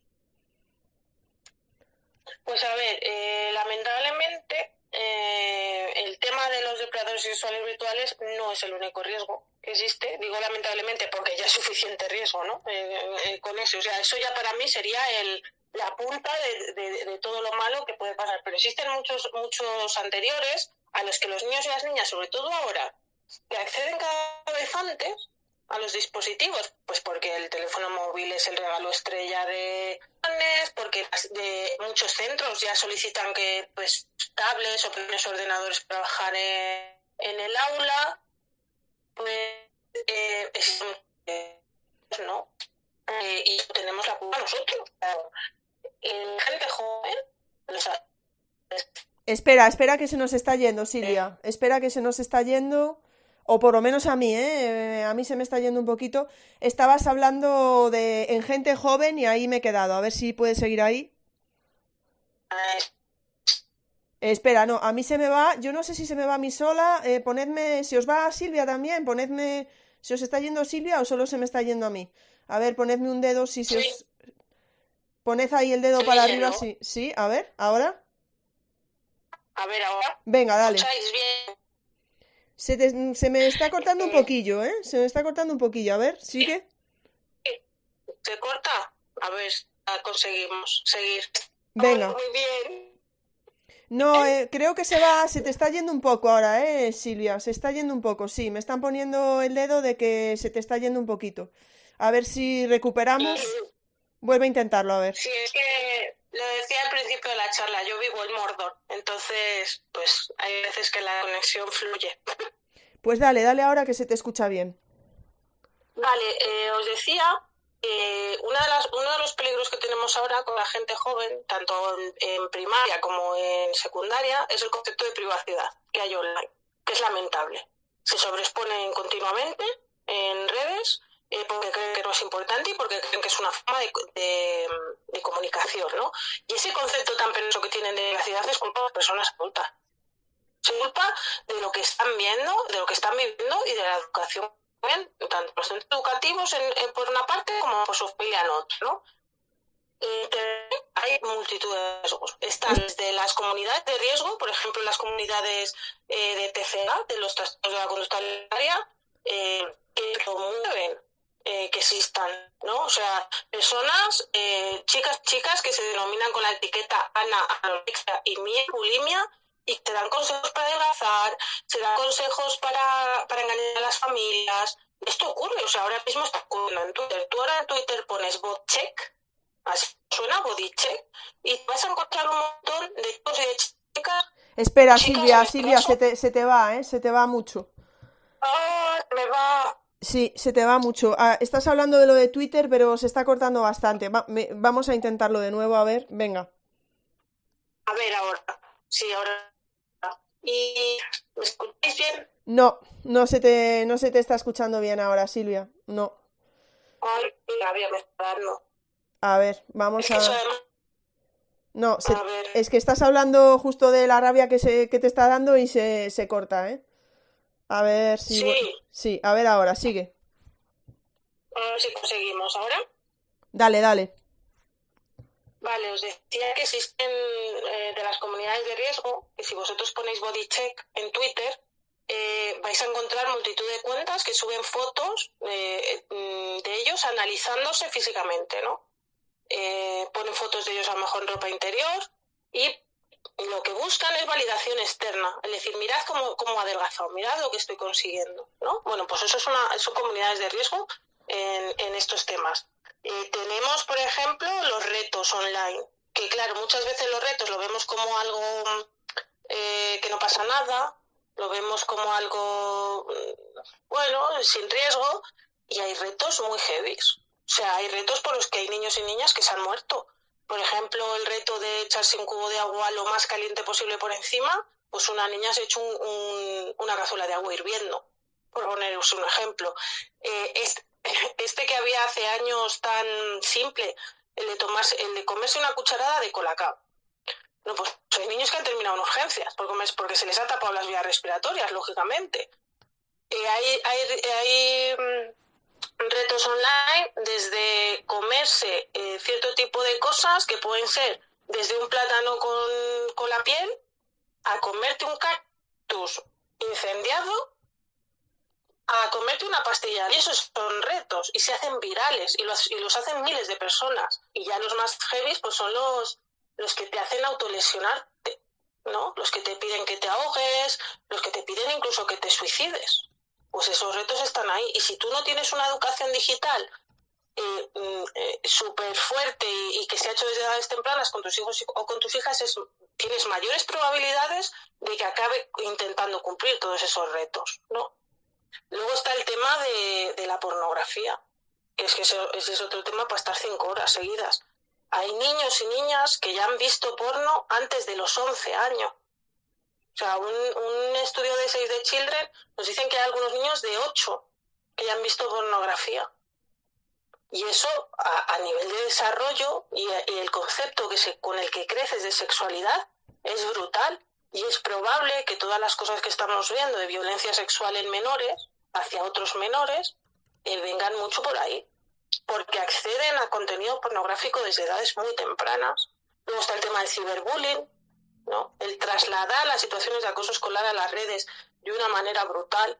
Yo si os leyera mensajes que he leído yo de ciberbullying, de verdad que se os caería el alma a los pies, porque se, eh, pueden ser extremadamente crueles, porque tú no ves a la otra persona cuando la estás diciendo crueldades, no ves su reacción, no ves el daño que provocas, entonces se, se deshumaniza totalmente a las, a las víctimas. Y, y, todos estos retos y muchos más hay ahí, ¿no?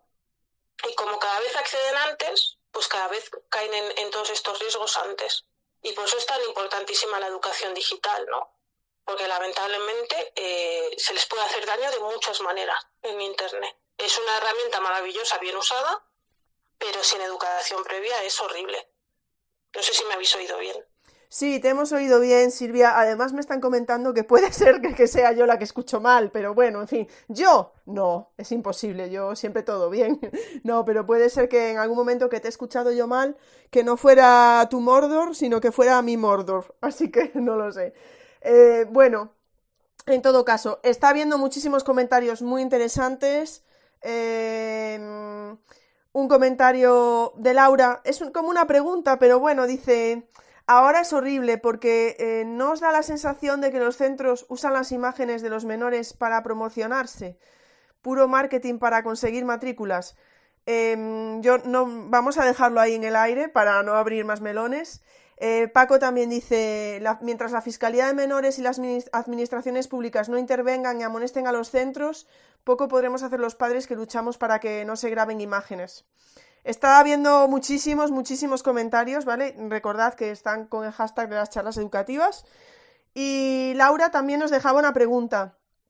¿Qué pasa con las imágenes que comparten las escuelas deportivas, las escuelas de baile, de teatro? En mi círculo ya se han dado el caso de acoso entre amigos, creando stickers a partir de fotos sacadas de ahí, sin remordimientos porque las fotos son públicas. Yo en el caso de centros deportivos y de ocio pienso exactamente igual que en los centros educativos. De hecho, eh, bueno, ahora la figura que ha salido esta nueva, vamos, que salió en el 2021 de delegado de protección que tiene que estar obligatoriamente en todos los centros deportivos y en todos los centros de ocio. Y una de las cosas, eh, yo he hecho formaciones ¿no? de ese tipo. O sea, yo en una universidad he dado clases, eh, he dado un curso para formar a personas que trabajan en deporte y en ocio y que fueran delegados y delegadas de protección. Eh, uno de los temas que tocamos es precisamente este. Y decimos, igual que he dicho antes de los centros, decimos, en los centros deportivos y de ocio tenéis que tener una normativa que hable exclusivamente de las imágenes. ¿Cómo las vais a usar? ¿Qué vais a hacer con ellas? Y de hecho lo que les decimos es, eh, por ejemplo, es muy habitual en los equipos de fútbol, de baloncesto y demás, en las páginas web, tú entras, ves, por ejemplo, yo qué sé, no sé de fútbol ni de nada, ¿no? Pero entras a un grupo de, a un equipo de fútbol de chicos y de chicas de 10 años, que no sé exactamente si son alevines, junior, no me preguntéis eso que no lo sé, ¿vale? Eh, pero tú entras y ves en la ficha en qué equipo juegan, el nombre y el apellido. Y en esa misma web puedes encontrar los horarios de entrenamiento. Esto es una barbaridad. Es una barbaridad. La ley de protección de datos está para algo y está para proteger también a la infancia y a la adolescencia, como he dicho antes. Y esos datos no deberían aparecer ahí. Es que no deberían aparecer ahí. Cuando se suben las fotografías, como dicen, de, eh, un partido o de un baile o del equipo de danza de la escuela de tatatata tatatero, pues es que se dan datos que no se tienen que dar y se, y se exponen imágenes que no se deben exponer. Y, y funciona, y yo para mí deberían funcionar igual que los centros educativos. Y ahora mismo lo hacen igual de mal. Lo siento mucho, pero se hace igual de mal. O sea, se, se sobreexpone a los niños y a las niñas y enlazo con lo que ha dicho antes, que no es por abrir el melón, pero es que es verdad, al final se usa como autopromoción de los centros. Como eh, fijaros, eh, en el caso de los centros educativos, pues para conseguir más alumnado, pero en el caso de, de y ocio pasa exactamente lo mismo. Mirad qué cosas tan chulas hacemos, mirad qué felices están eh, aquí los chavales, los chicos y las chicas jugando, lo que sea. Y no se debería hacer así. O sea, no son objetos que podamos usar, no son, no son cosas. Entonces, ¿quieres promocionar em, el flamenco? Pues estupendo. Pues, por ejemplo, haz un vídeo en el que solo se vean los pies y no des más datos. Haz un vídeo que se vean los pies como está, está coneando. Que me, vais a decir, no, es que el flamenco, el cuerpo y tal. Bueno, pero estamos hablando de infancia. Los pies, ya está. Y tampoco es necesario. O poner a una persona adulta. Claro, es que se salga la profesora bailando. Claro, pero, pero no expongas a, a los menores en eso. Y entonces yo para mí deporte y ocio es que entran directamente en, eh, igual que en los centros educativos. Para mí es una extensión, ¿no? De, de todo ello y se hace igual de mal. Entonces, yo en las formaciones lo digo, haced un decálogo de, de, una normativa interna de cómo vais a manejar todo esto y de que no permitir, pues eso, grabar actuaciones o lo que sea, porque vais a recibir las personas del centro vais a recibir una grabación eh, tal, vale, pues ya está. Eh, pero ya está, no. Lo que pasa es que, eh, por ejemplo, lo de grabar, yo me imagino en un campo de hockey. Controlar quién graba y quién no es muy complicado, ¿no? Pero bueno, tú pones la normativa, que al final es intentar poner, ¿no? Una protección a los chicos y a las chicas que hay dentro de tu equipo. Efectivamente, bueno, dije profesora de flamenco, profesora, profesor, ¿vale? Obviamente. Eh, me estáis diciendo que, que escucháis bien a Silvia. Es imposible que el fallo sea mío, ya lo sabéis. Yo en las charlas educativas siempre todo perfecto. Así que si digo que Silvia tiene mala cobertura, es que tiene mala cobertura. Esto queda claro, ¿no, Silvia, también? No, parece que he tenido. Sí, sí, tranquila, yo, estoy el módulo, el problema es mío. no, parece que he tenido yo algún problema y puede ser también. Sí, además está haciendo muy mal tiempo y puede ser por eso. Bueno, está viendo muchísimos comentarios. Eh, tenemos a las Rotes, por ejemplo. Fíjate que eso estábamos hablando, ¿no? De Maite que dijo: si tú quieres hacer las cosas bien como docente, a veces te meten presión. Eh, a veces como padres, como madres, estoy segura que también. Y, está eh, la presión entre iguales, porque la Rotes dice, mi hijo no sube ni un estado a su WhatsApp, porque es él quien lo ha decidido, porque dice que nadie tiene que ver lo que hace, pero algunos compañeros le dicen que eso es de raro, que los propios niños se presionan entre ellos y que a veces no es fácil. Pero es que eso es verdad, o sea, y eso, por ejemplo, vamos a empezar por la presión a las familias. Eso también lo han vivido nuestros padres a otros niveles, ¿no? Cuando les decíamos y les hacíamos chantaje emocional, pues es que mi amiga Ana llega a casa a las doce y media y yo tengo que estar a las diez, por poneros un ejemplo malo, ¿no? Eh, ahora lo que nos dicen es que mi amiga Ana ya tiene teléfono y tiene diez años. ¿Y yo qué pasa? ¿No? Entonces, eh, pues con eso las familias tenemos que lidiar, es algo que adaptado a nuestra época vamos a tener que lidiar y vamos a tener que lidiar con la presión tanto de nuestros hijos y de nuestras hijas como de la presión social de, alrededor, ¿no? Yo también soy en mi grupo la rara. O sea, yo soy la rara que, que cuidado con lo que grabas, si esta foto la vas a subir en porque lo que decía antes Ingrid de hacer un directo en Instagram, a mí me pasó en un cumpleaños, ¿no? Entonces estaba mi hija bailando eh, yo le pedí que por favor no grabara a mi hija, la mamá se enfadó, pues lo siento mucho, pero es que a mi hija no la tienes por qué poner en, en internet, o sea, no la estoy poniendo yo y me la estás poniendo tú. Pues no me parece, ¿no? Entonces, tenemos que lidiar con eso. Y luego la presión que tienen los chicos y las chicas es algo también a educar, ¿no? Eh, tú vas a querer a lo mejor hacer cosas o a ti te parece que hacer cosas, que ciertas cosas no está bien y te van a intentar decir que, que eres un raro o que y eso también es educable. Es decir, tú tienes que defenderte esa asertividad al fin y al cabo, ¿no? Habilidades sociales. Tú tienes que defender lo que tú crees, lo que tú crees que está bien. ¿Tú crees que no tienes que subir estados? Comparto totalmente tu visión y vamos a ver qué les puedes decir cuando te digan ciertas cosas. ¿no? Y además es que además es una cosa muy legítima decir yo no quiero subir fotografías a, a redes sociales. Y es verdad que existe una presión social brutal cuando no se tienen redes sociales o cuando pasas poco en internet, ¿no? Yo lo, veo en los talleres, cuando les digo, les pregunto las horas que pasan en internet, a lo mejor un chico y una chica que pasan poco tiempo, eh, a lo mejor pasan media hora diaria, los demás, ala, qué raro, pues ¿qué haces? Pues otras cosas, a lo mejor mucho más útiles que estar tres horas en TikTok, ¿no? Pues con todo eso es todo eso hay que educar también en casa. O sea, para mí también es una, una lucha. Por ejemplo, yo con mi hija que tiene siete años, y hay niños y niñas de su clase, sobre todo niñas, que tienen TikTok. Y de hecho, los bailes que mi hija se sabe de TikTok es porque se me han enseñado amigas suyas, ¿no?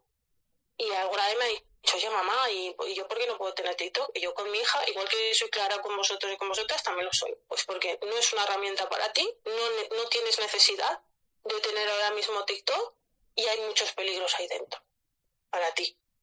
Y yo lo hablo claramente y, con los niños y con las niñas hay que decirles por qué es. O sea, no puedes decir, no vas a usar esto, no, no vas a usarlo, pero te voy a decir por qué. Porque no es una herramienta para tu edad, porque te afecta al desarrollo cerebral, porque puedes eh, caer en la adicción porque eres una persona muy joven, por todas esas cosas que deberíamos saber ¿no? Eh, respecto al uso temprano de las redes sociales.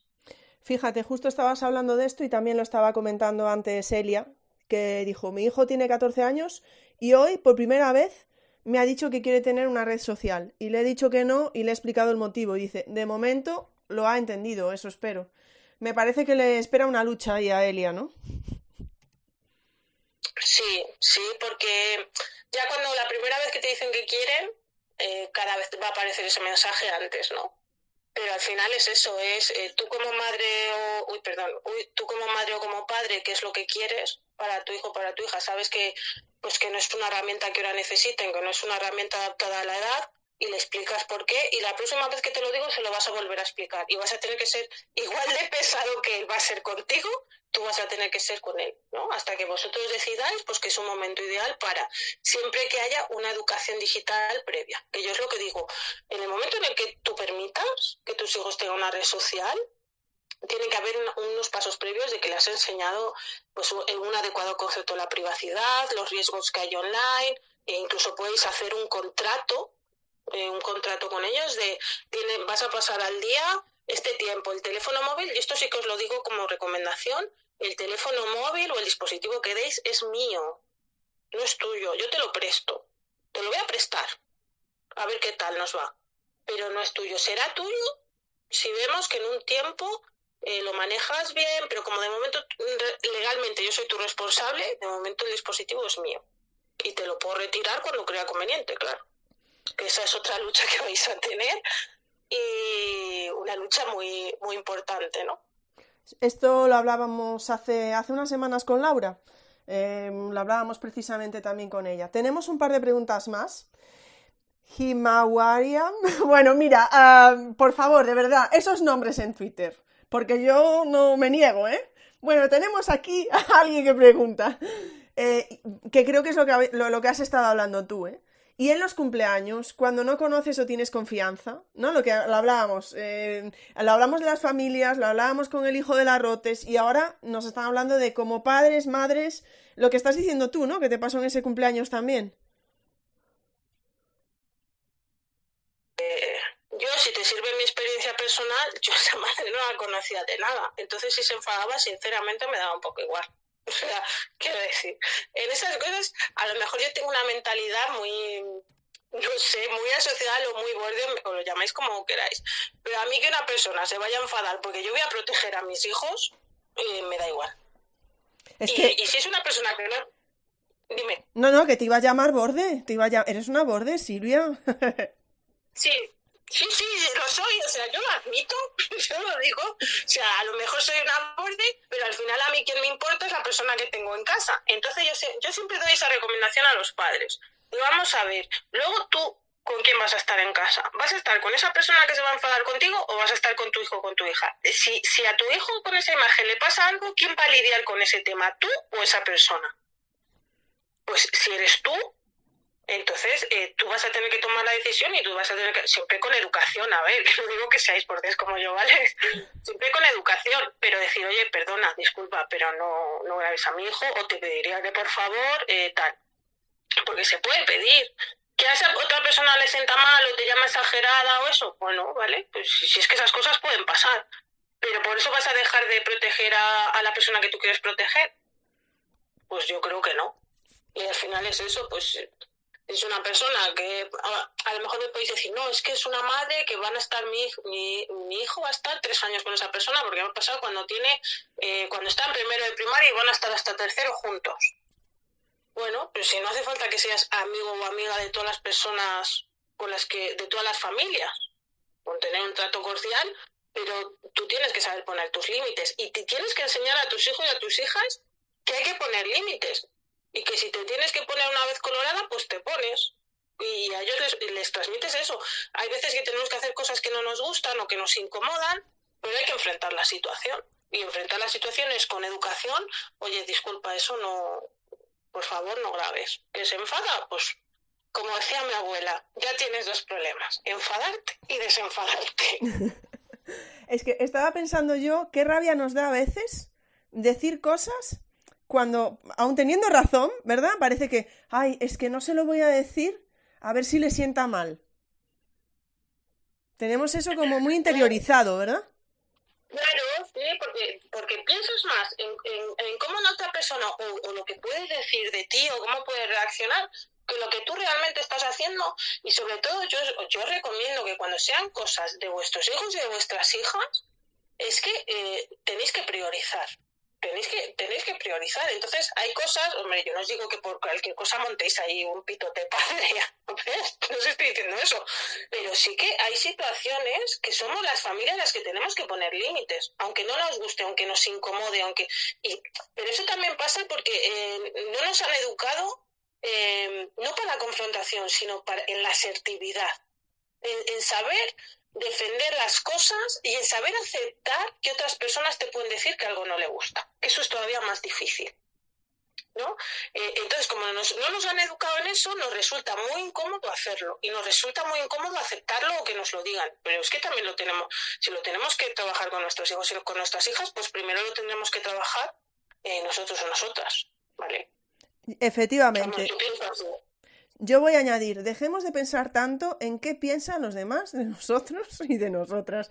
Dejemos de pensar tanto en eso. Tenemos otra pregunta de Madre Chunga que dice, mm, y es bastante interesante, las demás también, ¿eh? pero me refiero porque que el vídeo de una actuación lo grabe el centro y lo difunda a las familias, ¿no? Imaginemos, el centro lo hace bien, difunde el vídeo a las familias, ¿eso garantiza que no acabe en Internet? A ver, el centro ahí no va a poder controlar eh, lo que hace cada uno en su casa, pero ellos han puesto una normativa y han puesto una cosa y han, pedido un decano y han pedido que las familias, lo que, lo que os estoy diciendo, que las familias firmen un papel en el que se comprometen a si ese vídeo termina en internet, habrá que buscar quién ha sido la persona que ha colgado ese vídeo en internet. Así de, o sea, así de claro, igual que lo diría al contrario, que digo que cuando un profesor lo hace mal y cuelga cosas privadas del alumnado, hay que decir que estás haciendo, en el caso de que hagan las familias, exactamente lo mismo. O sea, yo me pongo en el papel de madre, ¿vale? Eh, yo la cojo, no subo fotos de, de, mis hijos a internet. En el centro educativo tampoco lo hacen. O sea, tengo la suerte de que en el centro educativo de mis hijos tampoco lo hacen. Y ahora veo que suben un vídeo de, por ejemplo, eh, cuando están cantando en música, que suben un vídeo de, de, eso y, y, está en internet. Pues yo voy a ir a esa persona, yo voy a buscar a esa persona, la voy a escribir y le voy a decir, disculpa, ¿qué estás haciendo? O sea, ¿qué estás haciendo con la imagen de, mi hijo? Y probablemente se lo diga al centro y digo, oye, que sepáis que este vídeo tal, tal, tal. Y que se hagan las cosas que se tengan que hacer. O sea, lo siento mucho. nuevamente, ¿soy borde? Sí, pero porque eh, si estoy pidiendo responsabilidad al centro, yo como familia también lo tengo que tener. Y también tengo que tener respeto por la imagen de otros niños y de otras niñas. Igual que estoy pidiendo respeto para la, la imagen de los míos. O sea, yo pienso así. Y yo creo que, que, hay situaciones que te garantiza algo, no, pues igual que no te garantiza que cuando firmas ciertas cosas un profesor no te haga pues como hemos visto en internet, ¿no? Coja y de repente saque eh, la respuesta de tu hija y haga un comentario jocoso y te siente como el tiro y le digas tú de qué vas. Que también puede pasar. Pues cuando se hacen mal las cosas hay que decirlas. Sea familias, sea profesorado, pero hay que decirlo. O sea, no nos podemos quedar callados. Y, hay que hacer, y si lo hemos hecho mal, tendremos que tragar y decir, jolín, pues lo he hecho un poco mal. Y retirarlo, claro. Pues vamos a seguir con otra de las preguntas que teníamos nosotras por aquí hoy programadas. Y es un poco, bueno, yo creo que lo hemos estado hablando ya durante esta más de hora y media que llevamos por aquí, eh, a pesar de los problemas de conectividad de Silvia. ¿Vale? Pero... es que yo voy a insistir en que no son míos, no, que va, es, es broma. Eh, yo creo que lo hemos estado hablando todo el tiempo, ¿no? Pero la pregunta que teníamos era cómo pueden contribuir las familias y los docentes o los centros educativos a prevenir todos estos peligros de los que estamos hablando. Pues lo que hemos dicho antes, lo primero formándose, tanto unas personas como otras, o sea, formándote en el uso responsable, los riesgos que existen. ¿Por qué? Pues porque si tú no sabes qué riesgos existen, difícilmente vas a poder educar en la prevención. O sea, eh, si no, sabe, si no sé en qué tengo que prevenir, ¿cómo lo voy a hacer? Si no sé cómo, cómo configurar una red social de manera más segura, ¿cómo voy a enseñar a mi hijo a que lo haga? ¿no? Luego te puedes ayudar de controles parentales y de todo lo que quieras, pero hay ciertas cosas que tenemos que saber, tanto como profesionales como mm, siendo familias. Y lo segundo, en el caso de las familias, por ejemplo, yo siempre lo diré, que la supervisión es fundamental. Y aquí aclaro una cosa. Supervisar no es espiar. ¿Vale? Que el otro día me decían, bueno, es que si un niño no puede tener privacidad, yo lo que le respondí a esa persona, ¿qué privacidad puede tener en Internet un niño o una niña de 11 años o de 10 años? ¿Qué privacidad puede tener tan importante que su madre no, eh, no pueda saberlo o que su padre no pueda saberlo? Yo le hace esa pregunta, luego me podéis estar de acuerdo, no podéis estar de acuerdo. Me decía alguien, es que hay que, eh, hay que trabajar en la confianza y tal. No, pero es que para yo tener confianza en que algo tan complicado de gestionar, si ya es complicado para las personas adultas, lo estamos viendo, yo tengo que confiar en que algo tan complicado de gestionar tengo, tiene que haber una educación previa. Y la educación previa es un, es un primer paso. Cuando tienen el dispositivo es otro paso de educación, en el que yo te estoy entregando un dispositivo y yo tengo que enseñarte a usar ese, dispositivo de manera responsable. Y para saber que lo estás haciendo bien, muchas veces te voy a tener que supervisar, aunque no te guste. Pero no te lo voy a ocultar, eso sí sería espiar. No te voy a ocultar que te voy a supervisar, te voy a dar el dispositivo y te voy a decir, oye, mira, te dejo este dispositivo, el que sea, vamos a poner que es un teléfono móvil, pero te lo dejo con estas normas. Y que sepas que de vez en cuando pues yo puedo puedo ver eh, qué vas a hacer o te voy a poner un control parental en el que el móvil que tienes eh, lo voy a tener en el mío, porque hay mm, controles parentales que son, que son así, ¿no? Pero hay que educar. Hay que tener además una educación paralela a la digital, que es la educación afectivo-sexual o la educación sexual integral, como la queráis llamar, para todas las cosas que se va a encontrar en Internet hay que promover muchísimo la confianza. Me puedes contar, me puedes decir, si te pasa cualquier cosa, me lo puedes decir. Eh, a ver, les dejáis las cosas. A lo mejor en un primer momento me enfado, pero voy a priorizar el cuidarte, voy a eh, priorizar el protegerte. Porque pone, por ejemplo, que en sexto de primaria te viene tu hija y te cuenta que la están chantajeando con una fotografía que se ha hecho eh, saliendo de la ducha y que la ha compartido con su novio sexto de primaria, que dice, oh, que, bueno, pues es que eso, eh, ocurre, ¿vale? Son casos similares a los que a mí me, me han pasado.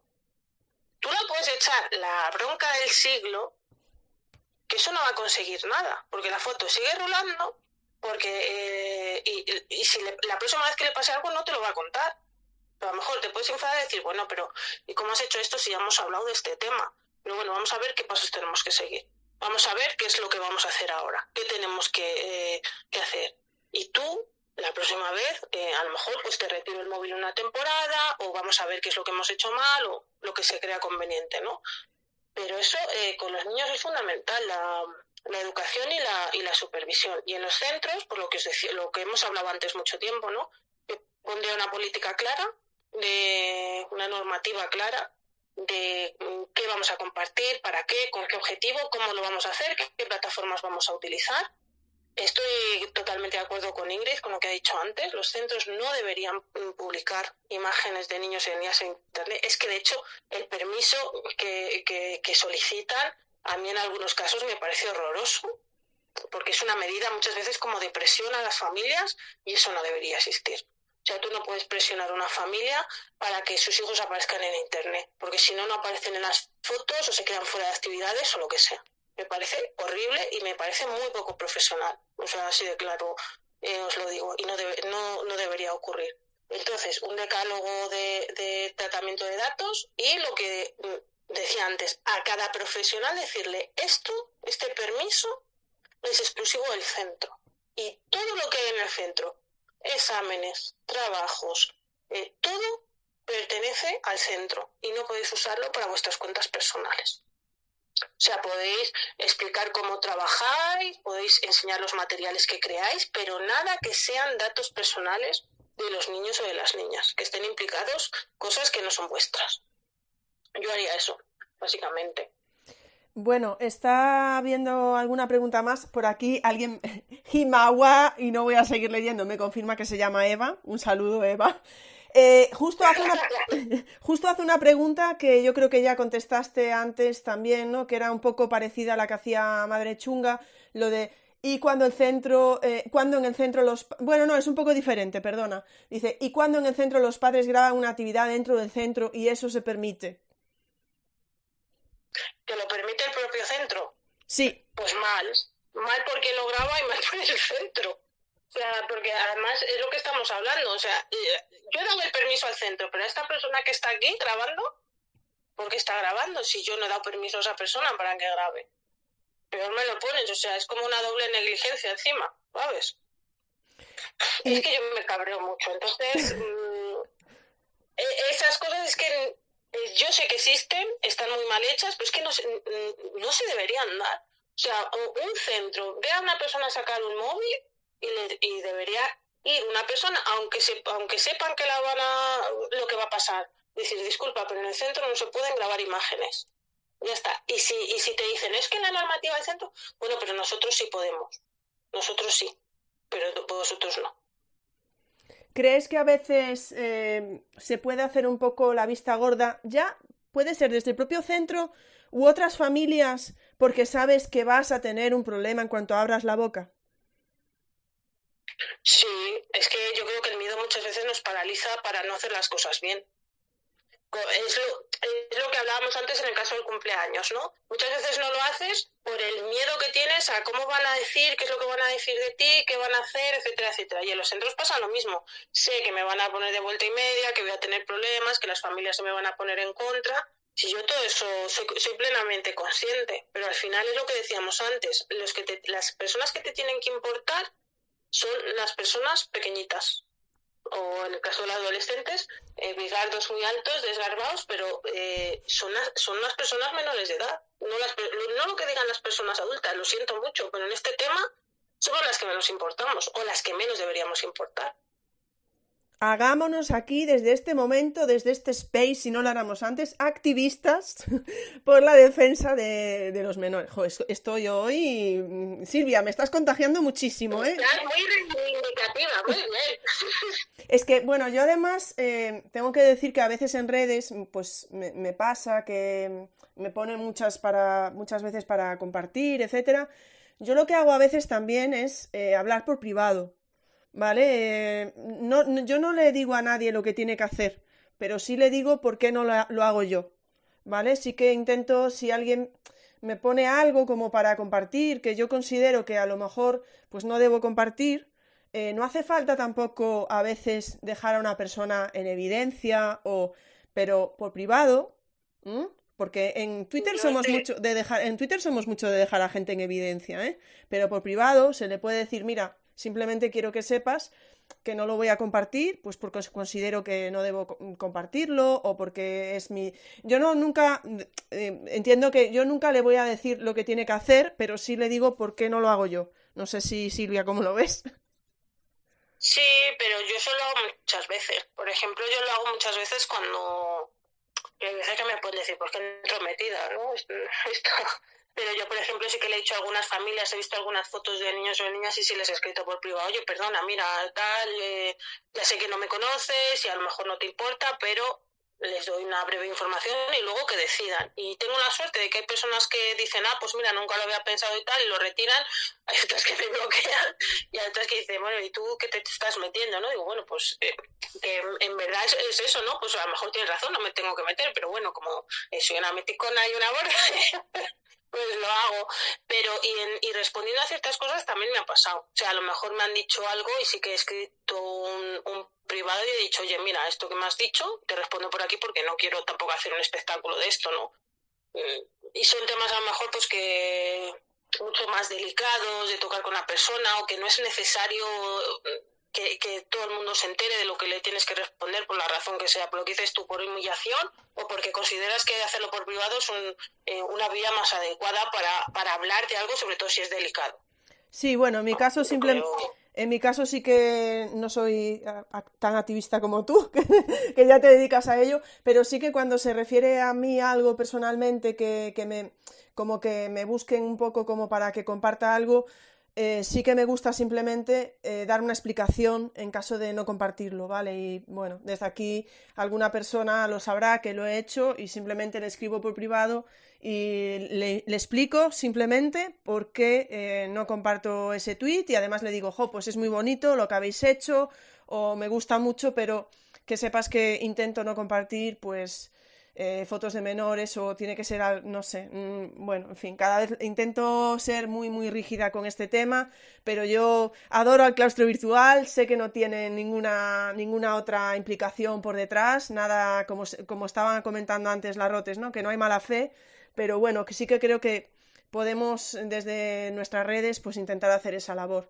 Preguntaba Rocío también eh, algo que, que comentó que le pasó el otro día, que un alumno le amenazó con hacer un pack de stickers de su cara el otro día. No hemos hablado de eso, ¿eh? Del alumnado hacia el profesorado. Sí, sí. Eh, además es un tema complejísimo, sobre todo cuando trabajamos con personas menores de 14 años. Eh, pues ya sabemos por qué, ¿no? Porque no hay implicación. Pero yo hasta no le diría, bueno, tú hazlo, y explicaría. Entonces yo voy a hacer una denuncia ¿vale? Te voy a denunciar, me a decir, soy menor.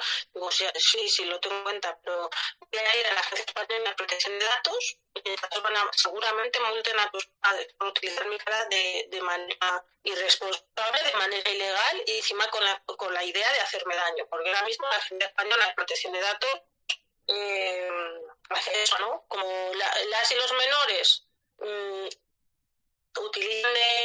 eh, los dispositivos, pues sean casos de ciberbullying, en casos de sexting, en casos de lo que sea, y para hacer daño a alguien, lo que está haciendo es, como no podemos por la vía legal hacer nada, vamos por la vía administrativa, y la vía administrativa lo que hace es tocar el bolsillo a las familias.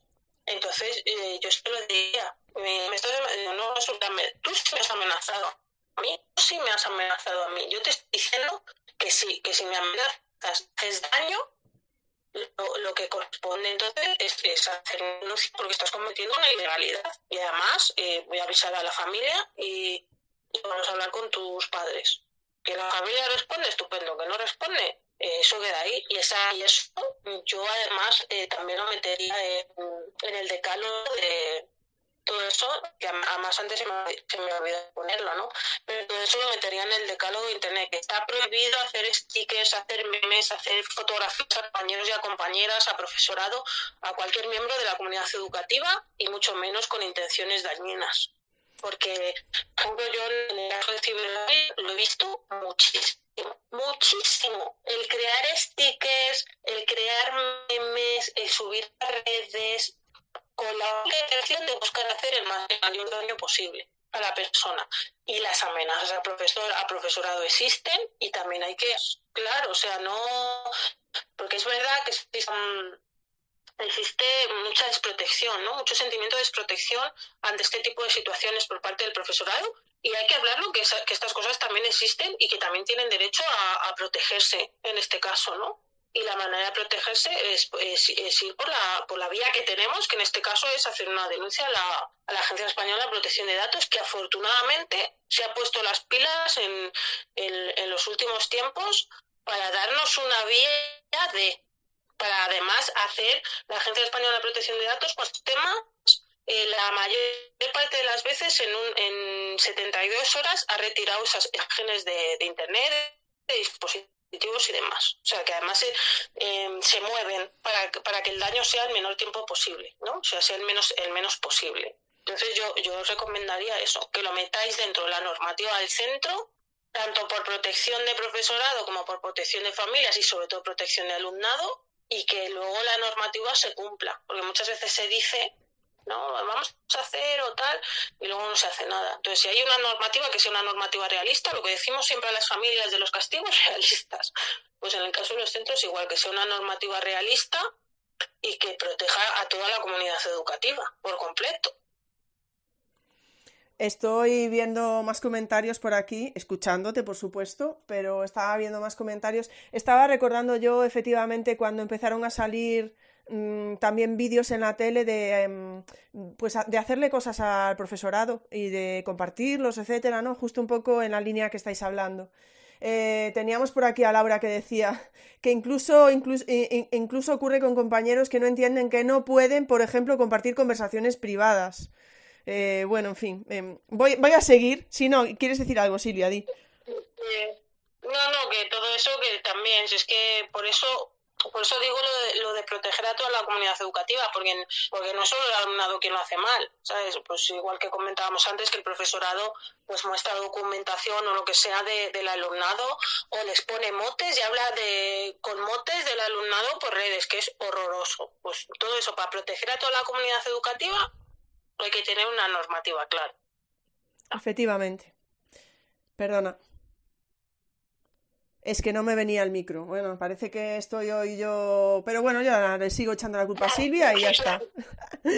Eh, vamos con las dos últimas preguntas, porque es que podríamos estar hablando. Uf, pero vamos con las dos últimas preguntas que, tenía. Es que me parece un tema tan importante. Bueno, ya volverás otro día, Silvia. Esto ya lo hemos hablado. Eh, sabes que esto va a ser mensual, ya, ya lo hablaremos. Pero vamos con las dos últimas preguntas que teníamos. ¿Qué estamos haciendo mal? Bueno, ya lo hemos visto, ¿no? Pero ¿qué estamos haciendo mal y bien como sociedad para proteger a los más pequeños de todos estos peligros digitales?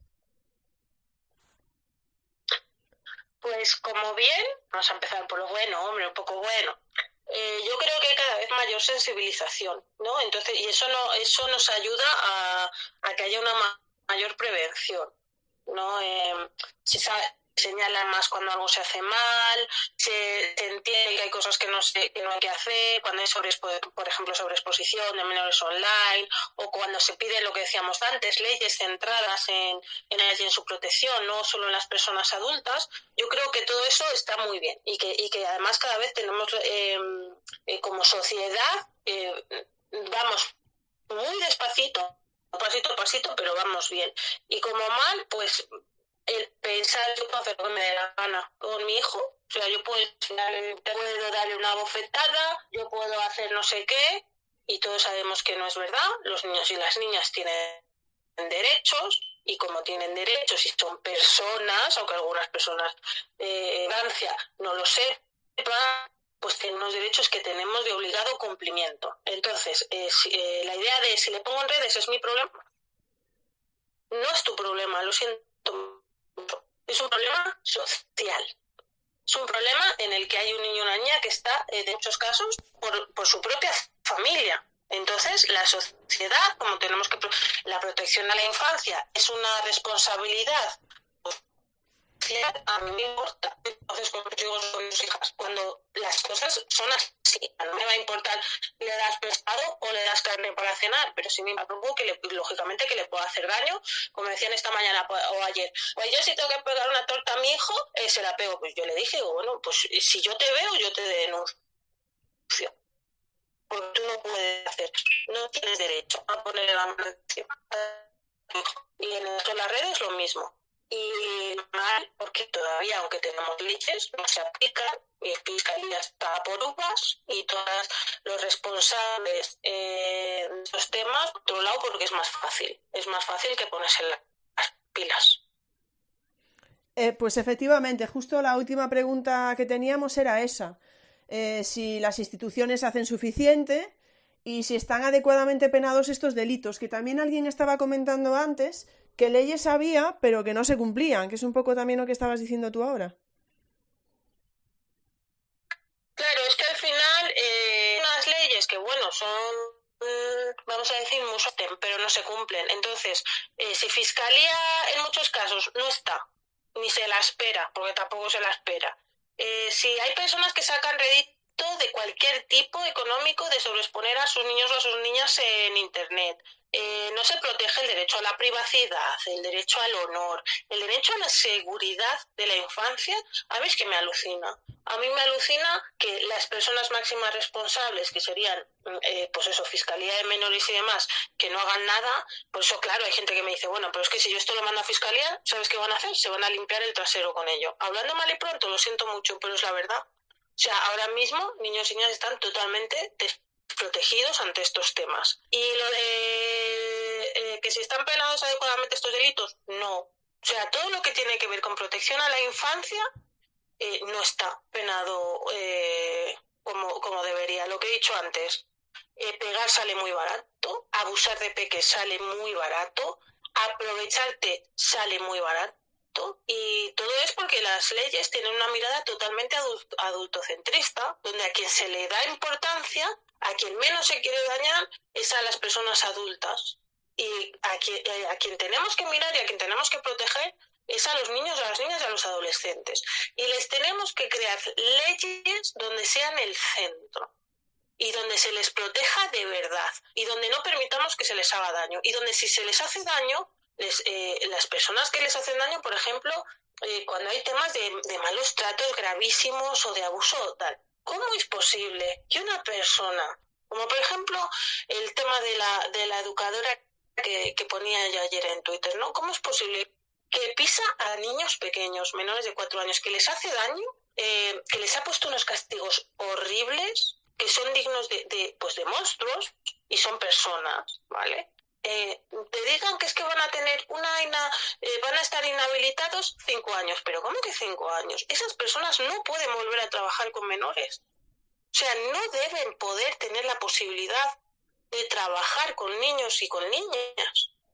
Entonces, ¿qué pasa? Pues que se les da importancia al adulto, a los derechos que tienes tú como persona adulta, no a proteger a los niños y a las niñas que puedan caer en un futuro en las manos de esa persona. Y eso hablo del tema de maltrato, hablo del tema de abuso, hablo de absolutamente todo lo que tiene que ver de protección a la infancia. Entonces, pues tenemos unas leyes, sinceramente, para mí, lamentables, para mí.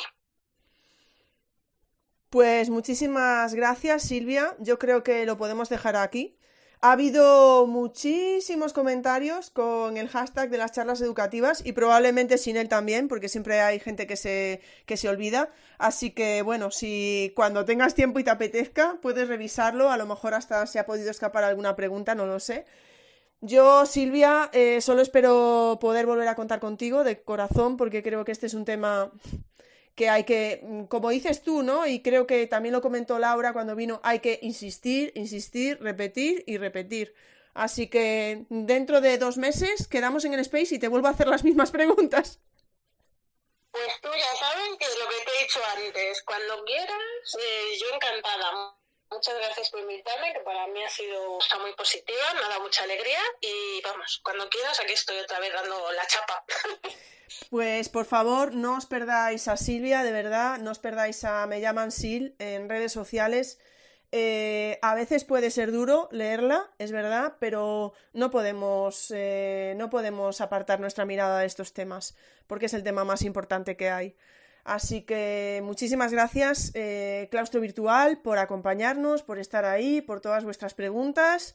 Muchísimas gracias, Silvia, de verdad de corazón, por todo tu trabajo, a pesar de que a veces pues sea duro y complicado y lo que no contarás, ¿no? Y lo que te rondaré morena y lo que no contarás, así que y porque a pesar a pesar de que tus hilos son duros, estoy segura de que podrían serlo más y no lo son.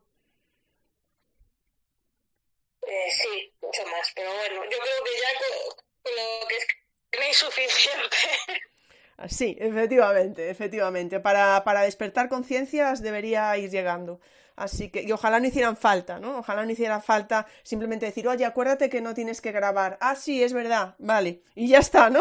Y no, acuérdate que no tienes, vas a tener que, vamos a tener que llevar unas fotos en el bolso a los cumpleaños. Acuérdate que no tienes que grabar. ¿Pero por qué? Mira estas fotos. No, ¿vale? No tenemos que llegar a esos extremos, ¿no, Silvia? Pero no sé, a lo mejor funcionaba, ¿eh? Espero que no, espero que no. Eh, pero, pero bueno, en algunos casos también te digo que en algunos casos seguro que habría que hacerlo así. Pero bueno, eh, eh, yo creo que con los hilos que creo y, las, y los ejemplos que pongo y demás cosas, de momento lo damos por hecho. Viste, ya te he dado, te he dado una nueva idea para los cumpleaños, Silvia. Os, os he dejado aquí un cumpleaños. ya entonces ya me va a hablar todo el mundo, ¿eh? Ya, no me va a hablar bueno, pues nada, vamos a dejarlo aquí que llevamos dos horas. Muchísimas gracias de corazón, Silvia, y muchísimas gracias, Claustro Virtual. Y ya sabéis, eh, miércoles festivo, por ahí una sorpresita que tendréis por la semana, y el domingo que viene, pues otro tema súper importante. LGTBI en, en educación. Así que colectivo LGTBI en educación. Nos vemos el domingo que viene y hablamos durante la semana. Venga, chao, chao, un abrazo. Hasta luego. Chao. Chao.